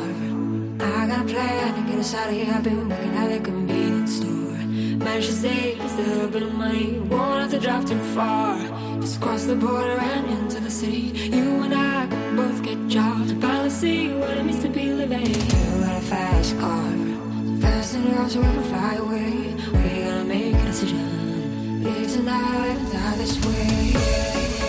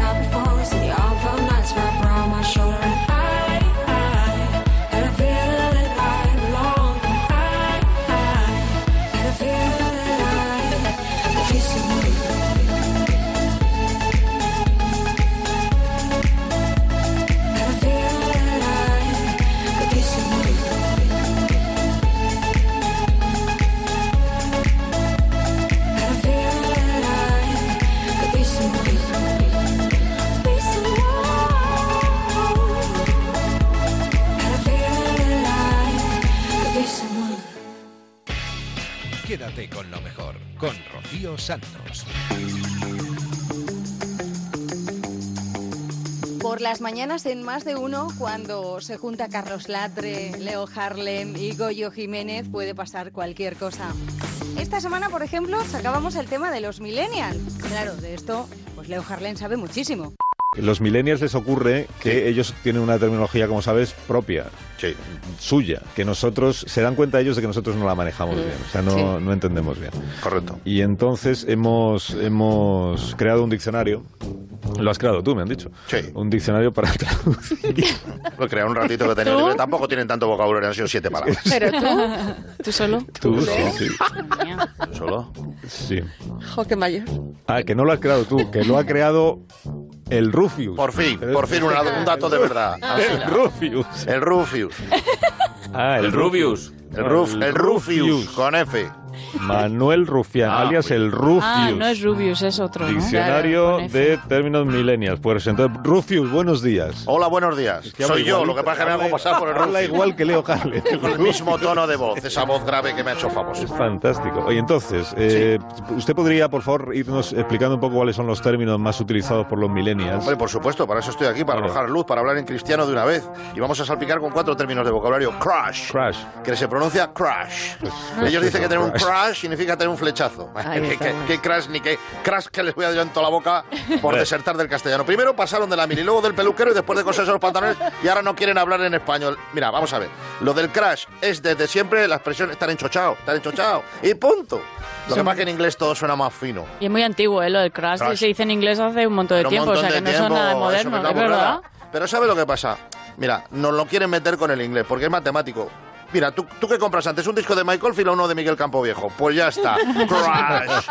Otra palabra, stalkear. Esto es muy gracioso. Cuando estos zagales se enamoran de alguien, Sí. le hacen follow y le stalkean, que es mirar fijamente. ¿eh? Mirar fijamente. Por lo visto, ven las fotos en redes sociales y les escriben para tirarle la caña, que es el, el objetivo máximo. Y luego, ¿qué pasa? Que también quiere disimular el boyerismo llamándolo de otra forma. Mirar por un agujerito de toda la vida. Eso es el, eso es el stalk. El instituto, cuando a mí me dio por stalkear a una de estos, su padre me quería hacer crash pero la cabeza con la garrota. O sea que al final todo se va uniendo. Pero hay muchísimas palabras. Friend zone, la zona de los amigos. Ah, sí, por favor. Es- eso pasa cuando la persona que te gusta te da calabazas y suelta la excusa más ancestral de la historia. Podemos ser amigos, que eso suena. Paga a Fanta de toda la vida. Paga Fanta. Paga Fanta. Pues ya no hay ni Fanta. ya. Efectivamente. Ellos dirán paga fan, Paga pay fans. fan, pay fan. Eres un Pay pay fans. fan de la friend zone. Pay fans. Pringao, pringao. To be in the, in the water, pringao. Pay your engine. Exactamente, ese es el tema. En fin, son excusas eh, estar en la friendzone, podemos ser amigos, me creo ante lo de que el perro se ha comido los deberes. Pero ven, pero esto de que se ir detrás de alguien que te rechace de nuevo, yo llevo en la friendzone de los del banco con un préstamo, pero desde el año, o sea, llevo cinco años, ¿eh? Y ya me salen con eso, no, no eres tú, soy yo. Sí, sí, podemos seguir viéndolo, venga, fenomenal, toma friendzone. Así que hay muchos términos. Bueno, pues- ¿Quieres alguno así en especial que te guste? No, no, pero si, si quiere usted le pregunto a Ana Morgade, que Ana ha tenido Morgade la sabe amabilidad de acompañarnos esta Hombre, mañana. Ana. Hola, Ana, Muy buenos días. Buenos días, ¿qué tal? ¿Cómo estás? Yo fenomenal, la verdad. pues nunca también como Leo Harlem, todo hay que decirlo. Hay que decirlo. de Nunca también, nunca también. No te voy a alcanzar nunca. ¿Qué problema tienes tú con Leo Harlem? Ninguno. Ninguno, la admiración absoluta, el problema de la admiración. Ninguno es que se problema. ocurra. Reacción airada de Leo Harlem. No, no, irada momento del no, programa. repentina, espontánea. Que me, me habían contado mi cosa, ya sabes que a mí la Está gente me dice alterado. cosas y yo luego las confirmo en antena. ¿eh? no, no. Entonces, ¿qué os pasó? ¿Qué os pasó? ¿Qué nos pasó? Sí. Yo le conocí Un y le admiré desencuentro. desde ese momento. Y de- desde entonces hasta hoy. Ha sido mutuo. ha sido mutuo. Es lo- o sea, no ha habido desencuentro todavía. Yo me lo he encontrado y ahí sigo. Ahí sí. En el encuentro, me lo encuentro todo el tiempo. Es un hombre Con- con brillante. Carlos Mañana lo vamos a ver. Mañana nos vamos a ver. ¿Ves, vamos ¿Ves a cómo ver. nos encontramos ¿Dónde? todo el rato? Enzapeando. ¿Ves? Ah, en Zapeando. Sí, mañana voy. Bueno, Zapeando es un programa de enorme éxito. ¿eh? Una cosa loca. Hasta la gente, Está bueno, nos han dado una de iris. consolidadísimo. es verdad. Bueno, bueno, una Ha- cosa. ha cuajado muchísimo ese están programa. llamando los Oscars diciendo que si pueden meternos, que no somos película, pero por favor. Cuajado a pesar del presentador, que yo sinceramente no le veo. O sea, yo creo que te veías tú, ¿no? Confiésalo. muchísimo Es, es un sitio Porque muy yo- goloso, yo lo entiendo. Yo fui una vez y me echasteis a gorrazos del, programa. Bueno, pues una forma de cariño especial Sí, que se ha creado sí, ahí. Ese cariño español. Tapeando y con el mazo dando. Oye, con- entonces con Carlos Latre, con quien no tienes tú buena relación. Con Carlos Latre, ¿cómo voy a tener yo mala relación? Estuvimos No. juntos en tu cara, me suena. Vamos, vamos, me ponía unas notas que no me las merecía, no me las he merecido desde la EGB. Entonces, igual es notas. con alguno de los personajes de Carlos Latre. Eso puede ser, eso puede ser. Porque claro, hace tantos que tarde o temprano con igual alguno me daré de hostias, claro, es que hace todos. Hace a toda la humanidad. Rocío Santos, quédate con lo mejor.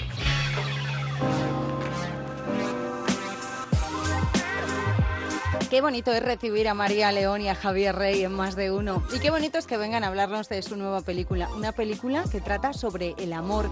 Se estrenaba el pasado miércoles en los cines de toda España. Es una película que rompe con los estereotipos de las historias de amor y va más allá. Sin fin es la versión largometraje de lo que antes fue un cortometraje, ¿no? ¿Eso cómo lo lleváis?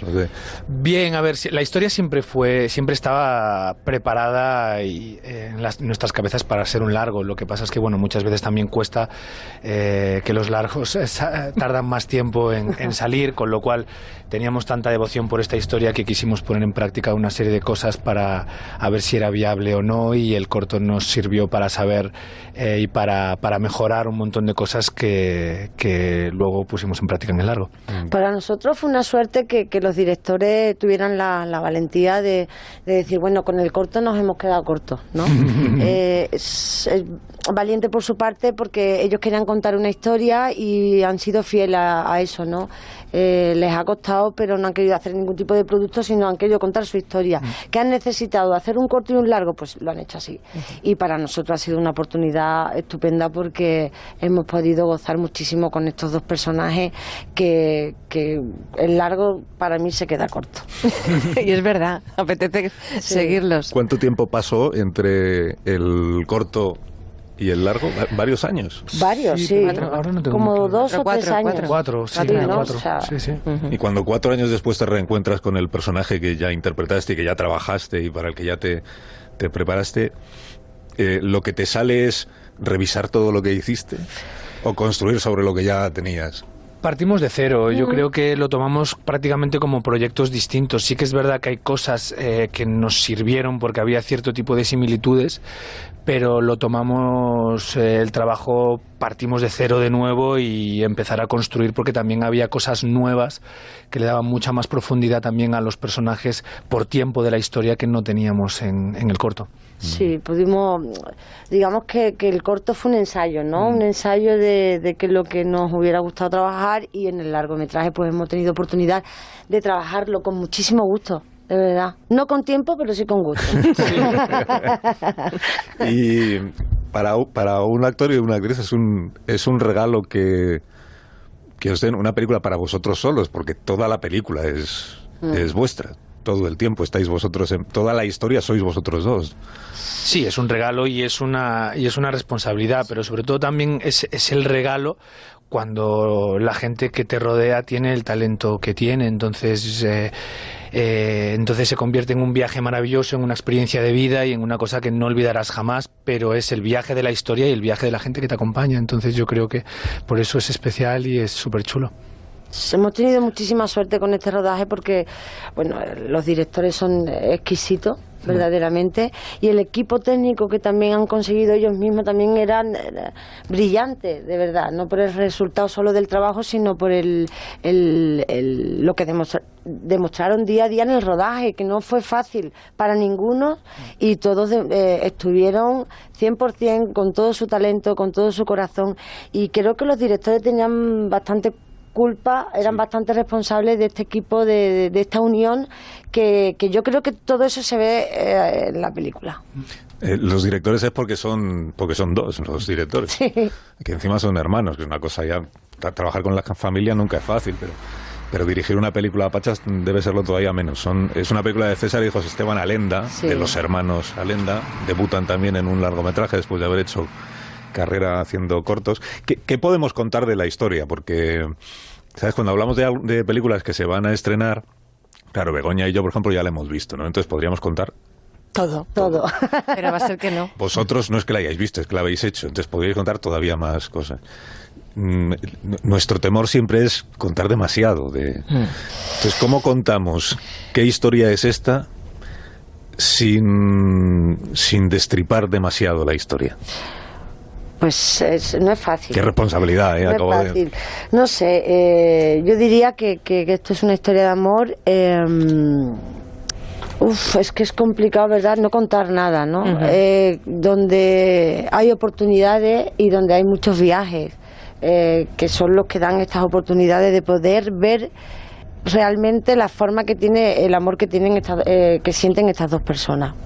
Perfecto. No sé si he dicho algo. Sí, yo, tam- yo tam- yo ta- yo también la veo como una gran historia de amor, pero sobre todo también como un juego, ¿no? Juego en el sentido porque eh, pasan cosas en, en la película que dan lugar a, a imaginarte unas segundas oportunidades, a imaginarte el resultado final. Alguien cuando empieza una historia de amor se puede imaginar cuál va a ser el recorrido, pero nunca va a ser como uno se lo imagina, ni para bien ni para mal. Creo que en la peli también jugamos con estas cosas por algún elemento fantástico que ocurre. Entonces, al final creo que es un juego, por eso a la gente le toca tanto la película en algún lugar personal, por cosas que le han pasado, que siente que le pueden pasar. Entonces yo creo que hablamos del amor en toda su complejidad, tanto del amor romántico como del desamor romántico, como de incluso del amor afectivo, amistoso, familiar. Y creo que esa es la gran virtud de la peli, ¿no? De, de- de- normalmente cuando se cuentan solo historias de amor nos quedamos con la parte blanca del amor, ¿no? Acabaron, comieron perdices y fueron muy felices, pero no hablan de las miserias de cuando comen las perdices. Entonces creo que ahí José y, José y César fueron muy listos y le dieron mucha más profundidad a una historia de amor. Javier Rey y María León, gracias por la visita y que vaya muy bien la película, que lo merece. Quédate con lo mejor en Onda Cero. En este rato que nos queda de programa nos vamos a ir hasta Julia en la onda. Las fisioterapeutas están hartas de sufrir el machismo en el ejercicio de su profesión. Han estallado y han creado un hashtag en las redes sociales para denunciar el acoso, el ninguneo, los tocamientos, las faltas de respeto o las frecuentes insinuaciones que padecen. Todo empezó con una viñeta dibujada por una fisioterapeuta de Monforte llamada Viviana, en la que reflejaba las situaciones que tienen que soportar cada día. Berta, otra fisioterapeuta, compartió dicha tira cómica y propuso el hashtag MeTooFisio. Es un Me Too Fisio que han creado y que ha tenido una repercusión, está teniendo inmensa. Todo empezó con una viñeta, una tira cómica que Viviana, que es fisioterapeuta de Monforte y que además dibuja, colgó en Twitter. Ella en ese cómic planteaba situaciones impensables en otros oficios, pero que a ellas les toca aguantar. Por ejemplo, ¿con esas manitas vas a tener fuerza para este trabajo? ¿Le diría eso a alguien a un obrero? ¿O esa toga ajustada le queda genial, señoría? ¿Le diríamos esto a una jueza, a un juez? El risotto de la cena estaba buenísimo, le dice un comensal al cocinero y luego le da una palmada en el culo. O un paciente se presenta en el otorrino por un dolor de oídos y se pone en pelota picada para que el otorrino eh, lo examine. Estos son los casos que plantea Viviana en ese cómic y añade, ¿a qué raro? Pues eso. Ella, como tantísimas de sus compañeras, lo ha vivido en carne propia. A raíz, como respuesta, ¿verdad?, reivindicativa a raíz del cómic de Viviana y del hashtag de Berta. Berta, muy buenas tardes. Hola, buenas tardes. Sorprendida con el aluvión de testimonios que han surgido desde que creaste ese hashtag, ese Me Too Fisio, hace nada, hace muy pocos días, ¿no? Bueno, la verdad que, mm, por desgracia, sorprendida no estoy. Ya. Estoy sorprendida de que la gente haya decidido mm, dar el paso adelante y, Pues eso. y de contarlo. Pero no sorprendida de la cantidad de, de situaciones que, que hay, porque somos conscientes de las mujeres, al menos, de lo que tenemos entre manos y de lo que nos ocurre. Y, o sea, que por desgracia no me ha sorprendido tanto, en realidad. Ya, ya, pero bueno, te sorprende, no, que, que le pase a muchas otras fisioterapeutas como tú, desde luego, lo podemos imaginar, pero que la reacción esta vez parece que ya llega un momento de decir basta, está bien, ¿no? Esos tocamientos, insinuaciones, desnudos innecesarios, acoso, situaciones de lo más incómodo, ¿no? Se- desde tu punto de vista, Berta, ¿qué habría que hacer para acabar con todo esto? Supongo que os haría falta un marco legislativo, ¿no? Bueno, hacen falta muchas cosas, pero lo cierto es que, que sí, que evidentemente hay que mm, habría que buscar una, una legislación que nos que nos ampare y que quien luego tiene que eh, ejecutar esa legislación eh, se ponga lo que se llaman las gafas moradas para que realmente sea efectiva. De poco nos sirve que tengamos una normativa que nos defienda, que nos permita denunciar más fácilmente y que nos proteja si luego mm, los agentes implicados no, no nos responden o no tienen una preparación suficiente para realmente interpretar esas situaciones como algún acoso y con la gravedad que tiene. Eh, y supongo que sensibilizar a la gente también está bien, ¿no? Es decir, que, que, que sepa cada, cada persona a qué tipo de fisioterapeuta está yendo, si va a una fisioterapeuta o va a otro lugar que no tiene nada que ver, ¿no? Ah, ¿Cómo es posible que se haya consolidado ese estereotipo de, de- del mito erótico, como si todas las fisioterapeutas os dedicarais al final feliz, entre comillas, Ninguna. muchas comillas? Ah, claro, em, ¿cómo se llega a esto? Bueno, Imagino pues que después que- De, de mucho porno, de muchos anuncios en la prensa hablando de masajistas patín patán, ¿no? Todo esto, claro. Eh, bueno, de hecho, hay que ir a un trasfondo mucho más amplio que es cómo se llega a, a que la mujer eh, es un objeto sexual, ya no la fisioterapeuta, porque es que nosotras se juntan dos circunstancias, que somos mujeres y que luego además, por desgracia, nuestra profesión está sexualizada. Entonces, realmente, como bien dices, toda esa esa cultura de la violación, la pornografía, todo lo que vemos en, en, series, en películas, en la televisión, en todos los medios, eso por supuesto que contribuye y ha hecho que se afiance esta, esta cultura que tenemos, es que las mujeres tenemos que, que pasar cualquier cosa porque estamos por y para el, el hombre que quiera tocarnos y hacer con nosotras lo que les venga un poco en gana. Y creo que ya está bien, creo Pues que ya sí. está bien. Muy bien, Berta, pues estamos pendientes a ver si este primer paso que tú has dado creando ese hashtag y la movilización que en torno al mismo hemos ido siguiendo en redes sociales llega a más, que es de lo que se trata, no de seguir como estabais, ¿verdad? Exactamente. Aquí nos tenéis como Muchas altavoz, gracias. como altavoz de vuestra situación, una vez más. Gracias y buenas tardes. better off with somebody new. Not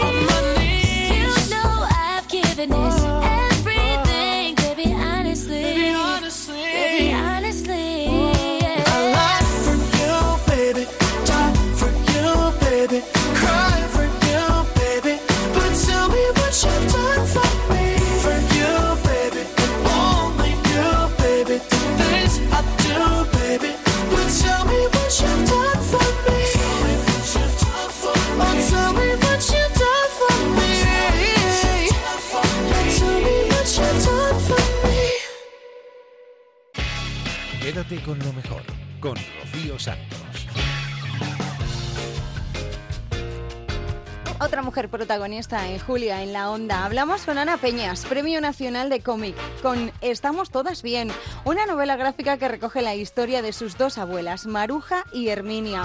Explica las diferencias entre la vida que llevaron sus abuelas y la de las mujeres de hoy en día y resalta algunos de los momentos más importantes de sus vidas. El jurado consideró que rescata la voz de una generación silenciada. ¿Fue esa la idea que te movió, Ana?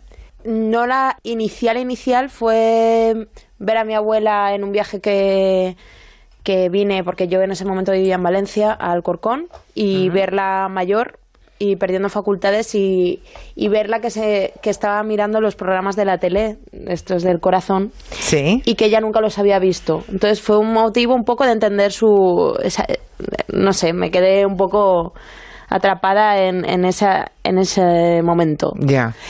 Y- Dijiste que hace mi, mi abuela viendo estos programas. estos ¿no? programas y aparte estaba perdiendo facultades, entonces como que, que la vi muy triste y desde ese lugar pues empezó como a moverse algo, un interés para entender algo más, ¿no? Y, y sí, pero pronto fue un poco lo que- la reflexión a la que llegué al empezar el cómic, ¿no? Y a partir de ahí te pusiste a hablar con las dos abuelas, porque eh, seguro que recuperaste recuerdos que ya habían compartido contigo, pero cuando te pones a hacer el, el cómic seguro que, que hablas más con ellas para, que, para sacarles más información de sus vidas. Sí, no, luego lo que pasó es que fue un proceso como como de poco a poco, porque yo es que estaba terminando Bellas Artes, no, no pensaba en hacer un cómic de 100 páginas, estaba a mí.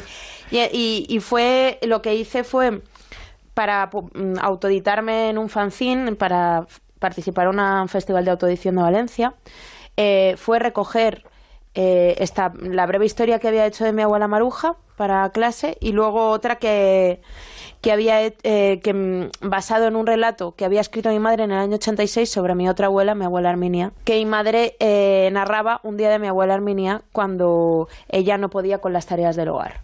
Entonces, ahí salió un fanzine y después de eso un editor se, se interesó por estas ocho páginas, porque no eran más que ocho páginas, y decidí hacer un, un cómic más largo. Entonces ya es cuando cogí la grabadora y me fui a, a las dos casas y las entrevisté. En realidad, cuando yo he visto este libro, he pensado también en mis abuelas, ¿no? o, o según para qué generación, madres o abuelas, ¿no? Porque hay, hay cosas. Mm, empieza el álbum, fíjense, con una cita de Carmen Martín Gaite que habla de aquellas ejemplares Penélopes condenadas a coser y a esperar. Coser esperando que apareciera un novio llovido del cielo, coser luego si había aparecido para entretener la espera de la boda, coser por último cuando ya había pasado de novio a marido, esperando con la más dulce sonrisa de disculpa para su tardanza la vuelta de él a casa. O sea, ahí, ahí están muchísimas abuelas, ¿no? Sí, sí, la verdad es que eh, yo creo que lo interesante es que mis mi abuela Maruja y Armenia son dos abuelas totalmente comunes.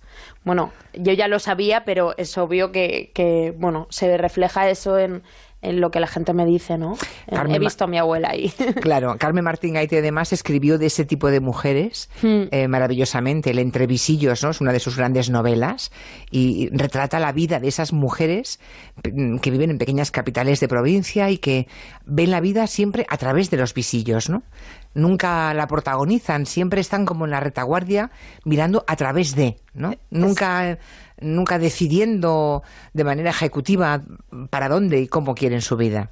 Sí, eh, yo la cita eh, justo la saco de un libro que me prestó mi madre que se llama Usos amorosos del franquismo. Ah, también, claro, Entonces, claro. ahí- Gran libro de, de Carmen Martín Gaite. De ahí surge. eh, mi madre, pues ya cuando hablé con ella del proyecto, pues me, me dio esta lectura que me sirvió bastante para hacer ahí como tener un poco de base teórica Mm. sobre la que partir, ¿no? Muy bien, Ana, pues nos ha encantado conocerte. Saludos a doña Herminia y a, y a la señora Maruja. Muchas gracias. Gracias. Quédate con lo mejor en Onda Cero. Isabel Gemio acaba de publicar un libro llamado Mi hijo, mi maestro. Nos lo ha presentado en Julia en la Onda. Cuenta la realidad de su vida desde que le informaron de que su hijo padecía una enfermedad rara y que le costó muchísimos años asimilar que no había cura, porque en su mente siempre se engañaba. Ese libro seguro que va a hacer que muchísima gente se sienta acompañada. A veces el consuelo viene de no sentirte el único ser bajo el cielo al que le ocurren estas cosas, ¿no? A cuántas familias, a cuántas madres y padres sentados en una consulta le habrán dicho mm, dos o tres palabras. En tu caso fueran dos, así empieza el libro. Dice dos palabras que cambiaron mi vida para siempre. Distrofia muscular, ¿no? Eh, en un momento en que seguramente ni habías oído hablar, vamos, lo cuentas en el libro, ni habías oído hablar, ni sabías lo que significaba, pero ya mm, pronto te diste cuenta que aquello era, no sé cómo llamarle, si una sentencia, una condena, co- cómo se vive cuando a uno le han dicho que un hijo va a ir perdiendo fuerza, va a acabar en silla de ruedas y tiene por delante pocos años de vida, que es tal cual lo cuentas tú en el libro.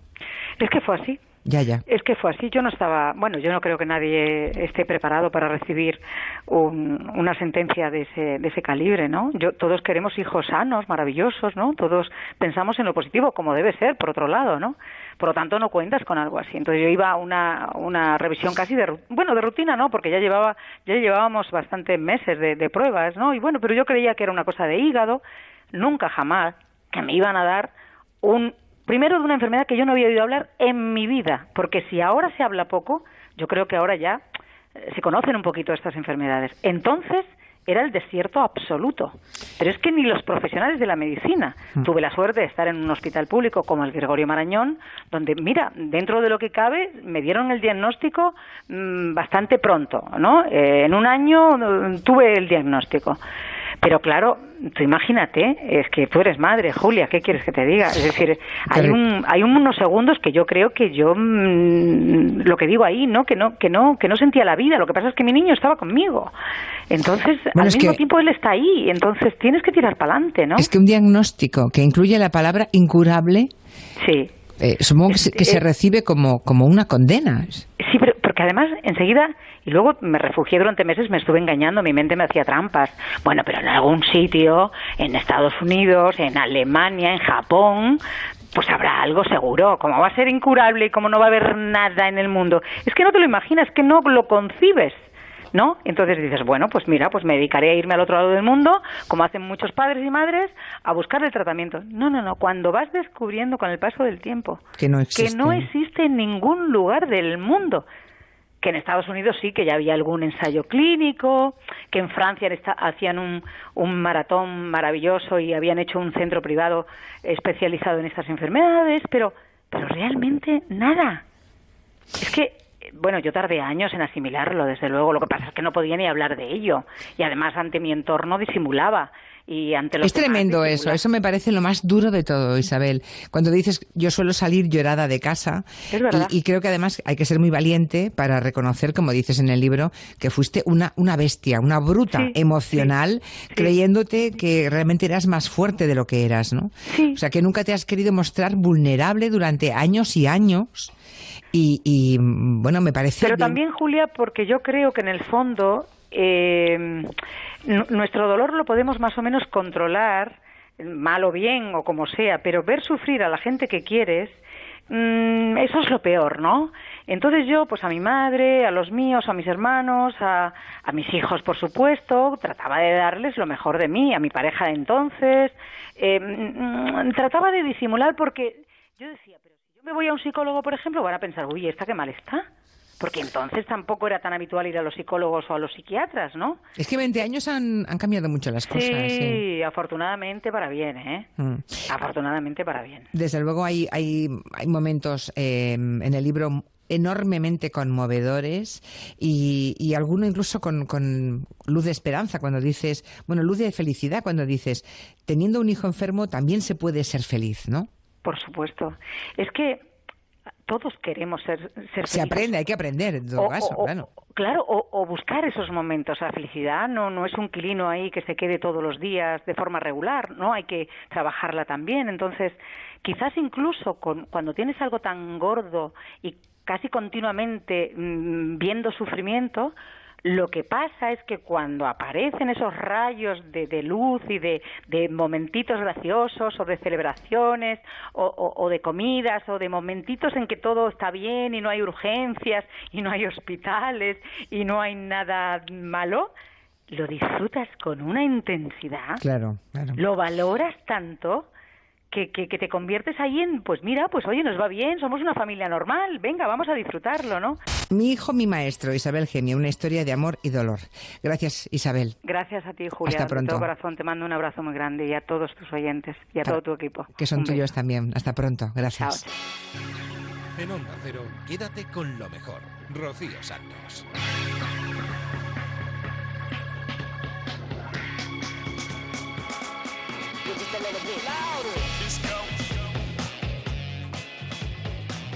Un libro imprescindible que hay que comprar y que hay que ayudar también, sobre todo para que se pueda investigar estos casos. Ha llegado el momento de las despedidas. Se nos ha acabado el programa, pero ya sabéis que si queréis más lo tenéis todo en ondacero.es, en las aplicaciones para el móvil y la tablet. Nosotros nos despedimos hasta la semana que viene, la madrugada del viernes al sábado, esto de las 4 3 en Canarias. Pero antes de irnos, os vamos a dejar con la nota de humor, con los gazapos, con el Somos Humanos de Julia en la Onda. Que paséis una feliz semana. Adiós. Ahí va el Somos Humanos, las, metedidu- las metedidu- meteduras de pata de una semana completa. Eso es. Es una so- broma. Eso es somos humanos. Claro, ese Eso lo hago yo aquí todos los días 20 veces. A ver. Dale caña, señor Quintanilla. ¿Sabe usted que José Colorado lo tenemos ahora en la farina de Telecinco en eso que se llama. ¿Cómo se llama? No recuerdo cómo se llama la serie. Con un par de huevos. Eh, no me llames por mi nombre o. No tienes ni puta idea. Sitio donde no quiero vivir. Zorra idea. Bueno, no sé. ¿Quién soy yo? ¿Dónde estoy? Eso que se llama... Cuando estoy fuera de mí. No recuerdo cómo se llama la serie. ¿De dónde vengo? No recuerdo cómo se llama. Dime dónde voy. Bueno, no sé. Hace de narcotraficante gallego. Bien. Y ya tomado por culo. Vivir sin permiso. ¿Está enterado? ¿Eh? Y es que algunos no se enteran ni aunque pasen los bomberos. Vivir sin permiso. Pero bueno, todo el mundo lo conoce. Un aplauso. Un aplauso. Pues sí, Julia, porque yo siempre he pensado que cuando el agua lleva, digamos, cuando el agua suena, agua lleva. ¿Qué querrá decir? Oye, Herrera. Dígamelo. ¿Has dicho cuando el agua suena, agua lleva? Sí, algo así. Te has equivocado, chaval. Es cuando el río suena, agua lleva, ¿no? Perdona, yo, cuel- yo cuelgo ventanas en los balcones. Es que he colgado la ventana en el balcón Me echaron droga en el colacao. y como está lloviendo y no he puesto pinzas, me voy a quedar a sujetarla. Está un poquito despistadilla, despistadilla. Cuidadito porque el borrador hay que llevárselo el lunes al señor Moscovici. Sí. Que a lo mejor luego estamos que a Dichi. Voy a desmayarme. Chiste, chiste, malo, malo, es un horror. Este chiste no es mío, es de Carmen Juan. Entiendo. Cada uno que apechugue con sus chistecitos. A mí que me registre. Carmen Juan. Por Dios, qué chiste más malo. Damos paso a Julia Otero. Julia, buenas tardes. Va Julia Otero a, a esto que habla. O sea que tú también estás afectada o bien por el frío o por la contaminación. No lo sé, Elena, pero lo he pillado, lo he pillado. Ayer noche empecé y pues ahora mismo estoy moqueando. Que ahora estoy más pachucho que un moco pavo. Estoy sorda de una oreja. Yo no oigo nada. Ya me contarás en qué condiciones van a tener que aguantarme cuatro horas. ¡Es horrible! Pero en fin, haremos lo que podamos. Pues nada, se te escucha estupendamente. Eso es mentira. Perdona, pero ¿y cuántas parejas que ahora nos oyen, ¿Me oyen? nos escuchan, ¿Me escuchan? que no se han separado? ¿Cuál es la zona del cuerpo que menos se trabaja en un gimnasio? Un, dos, tres, responda otra vez. ¿La lengua? El cerebro. ¿No? Es muy graciosa. ¿No? A ver. Dígalo. El pompi. ¿Es posible que haya dicho eso? El pompi. ¡Qué cursilada! Que es fundamental para que vivamos una vida sana y podamos andar tiesos muchos años. ¿Te refieres a culo? ¡Al culete! ¡Ya ha dicho el pajarraco! Culete. De lo más cursi que he oído nunca. Ya, como que no se trabaja, eso no lo trabajas No, tú, pero yo es de lo ¿En que serio? más trabajo. Tienes el mejor culo de... Onda Cero. Gracias. Un niño que se montó en el Festival de, de Cine de Sitges cuando un youtuber se llama Wismishu, ¿no? ¿Está enterado? ¿Qué ha pasado con Wismushu? Joder. Wismishu. No le hagáis burla. ¿Qué ha pasado con Wismiyu? ¿Qué llevamos? Para quien no lo conozca, tiene 7,5 millones de suscriptores y es el catorceavo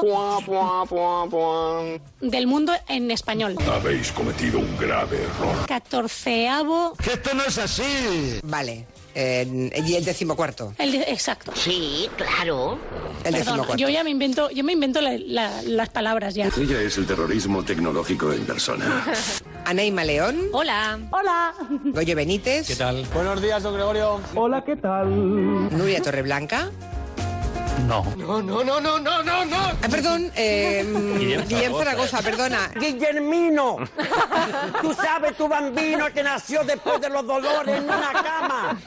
transformada. Es que, está, no, es que tengo aquí Es que eh, me, me ha pasado una cosa verdaderamente notable. una lista y la verdad es que, es que ni, ni... es que no te enteras. Vamos, no soy consciente. Se ha teñido de rubio. ¡Ay, qué reje! ¡Qué guapa! Sí. Sí, estoy muy guapa. Buenas tardes. ¿Cómo estás? Siguen diciéndome rubia. Yo digo sí. Pues en ese recinto, el personal de la Agencia Vasca Antidopaje, el ABA. Y no era precisamente el grupo. Oh, Dios mío. Era una gente que, se ríe. que te echan el ojo y, y tal. Que es un muchacho, que es un capullo. Sí, lo mismo. A los pocos minutos, más de la mitad, ya sé que estáis riendo. Multiplícate por cero, tío. Por favor. Mira, Míralo, yo te lo huelo. Sí, los huelo, los huelo. Estoy sintiendo tu perfume embriagado. Es que además es un espectáculo, ya lo he dicho muchas veces, olfativo. Porque es un olor inmundo, inmundo, eso es lo que es. Pero si se pudieran poner los olores de la berrea, Pero tú estás loco, ¿qué te pasa? porque aquello es, ya sabéis, Sí, sí. barro, orina, semen, heces, todo junto. Es- ¿Qué es un guarro? Que se tira pedos y eructos en público y que están hartos de su comportamiento. ¿Pero qué dice usted, don José Luis? Yo, cerda. Yo no sé si os pasa, hay películas que se os quedan grabadas y tampoco es que recuerdo que fuera una gran película, no, No. es una obra maestra. Sí. Pero me acuerdo qué sesión era, Anda. qué día era y con la persona con la que iba a Uy, uy, esa... uy. Entonces te acuerdas, pero no por la película, sino porque No, ibas, porque seguramente ibas con tu futura mujer y, te- y lo tienes grabado. Bueno, era un amigo, era un amigo. Es un hombre demasiado sensible, demasiado emocional. Ya sabes a qué me refiero. Qué raro, ¿no? Entonces que te acuerdes tanto. Pues no sé por qué. Se te quedan grabadas escenas de tu vida.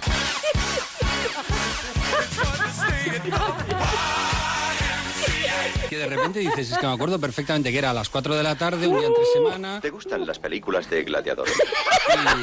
y, y nada más, ya está. ¿Ni has visto nunca a un hombre adulto desnudo?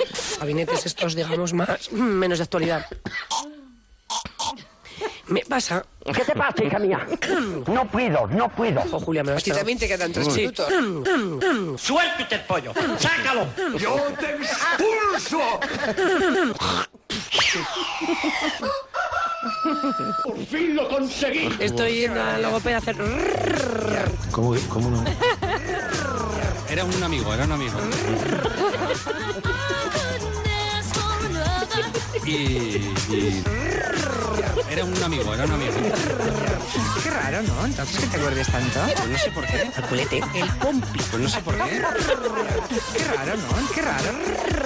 Qué raro, qué raro, qué raro. Era un amigo, era un amigo. Y. y El culete. y, y- El pompi. Pop, pop, pop, pop, pop, pop. Pop, pop, pop, pop. Pompi.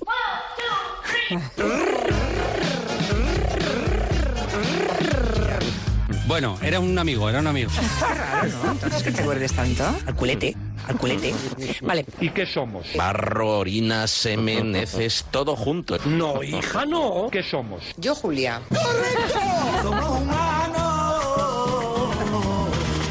En Onda Pero, quédate con lo mejor. Rocío Santos. was doing just fine before I met you. I drink too much and that's an issue, but I'm okay. Hey, you tell your friends it was nice to meet them, but I hope I never see them again. I know it breaks your heart. Moved to the city and I broke down crying. Four years, no calls. Now you're looking pretty in a hotel bar.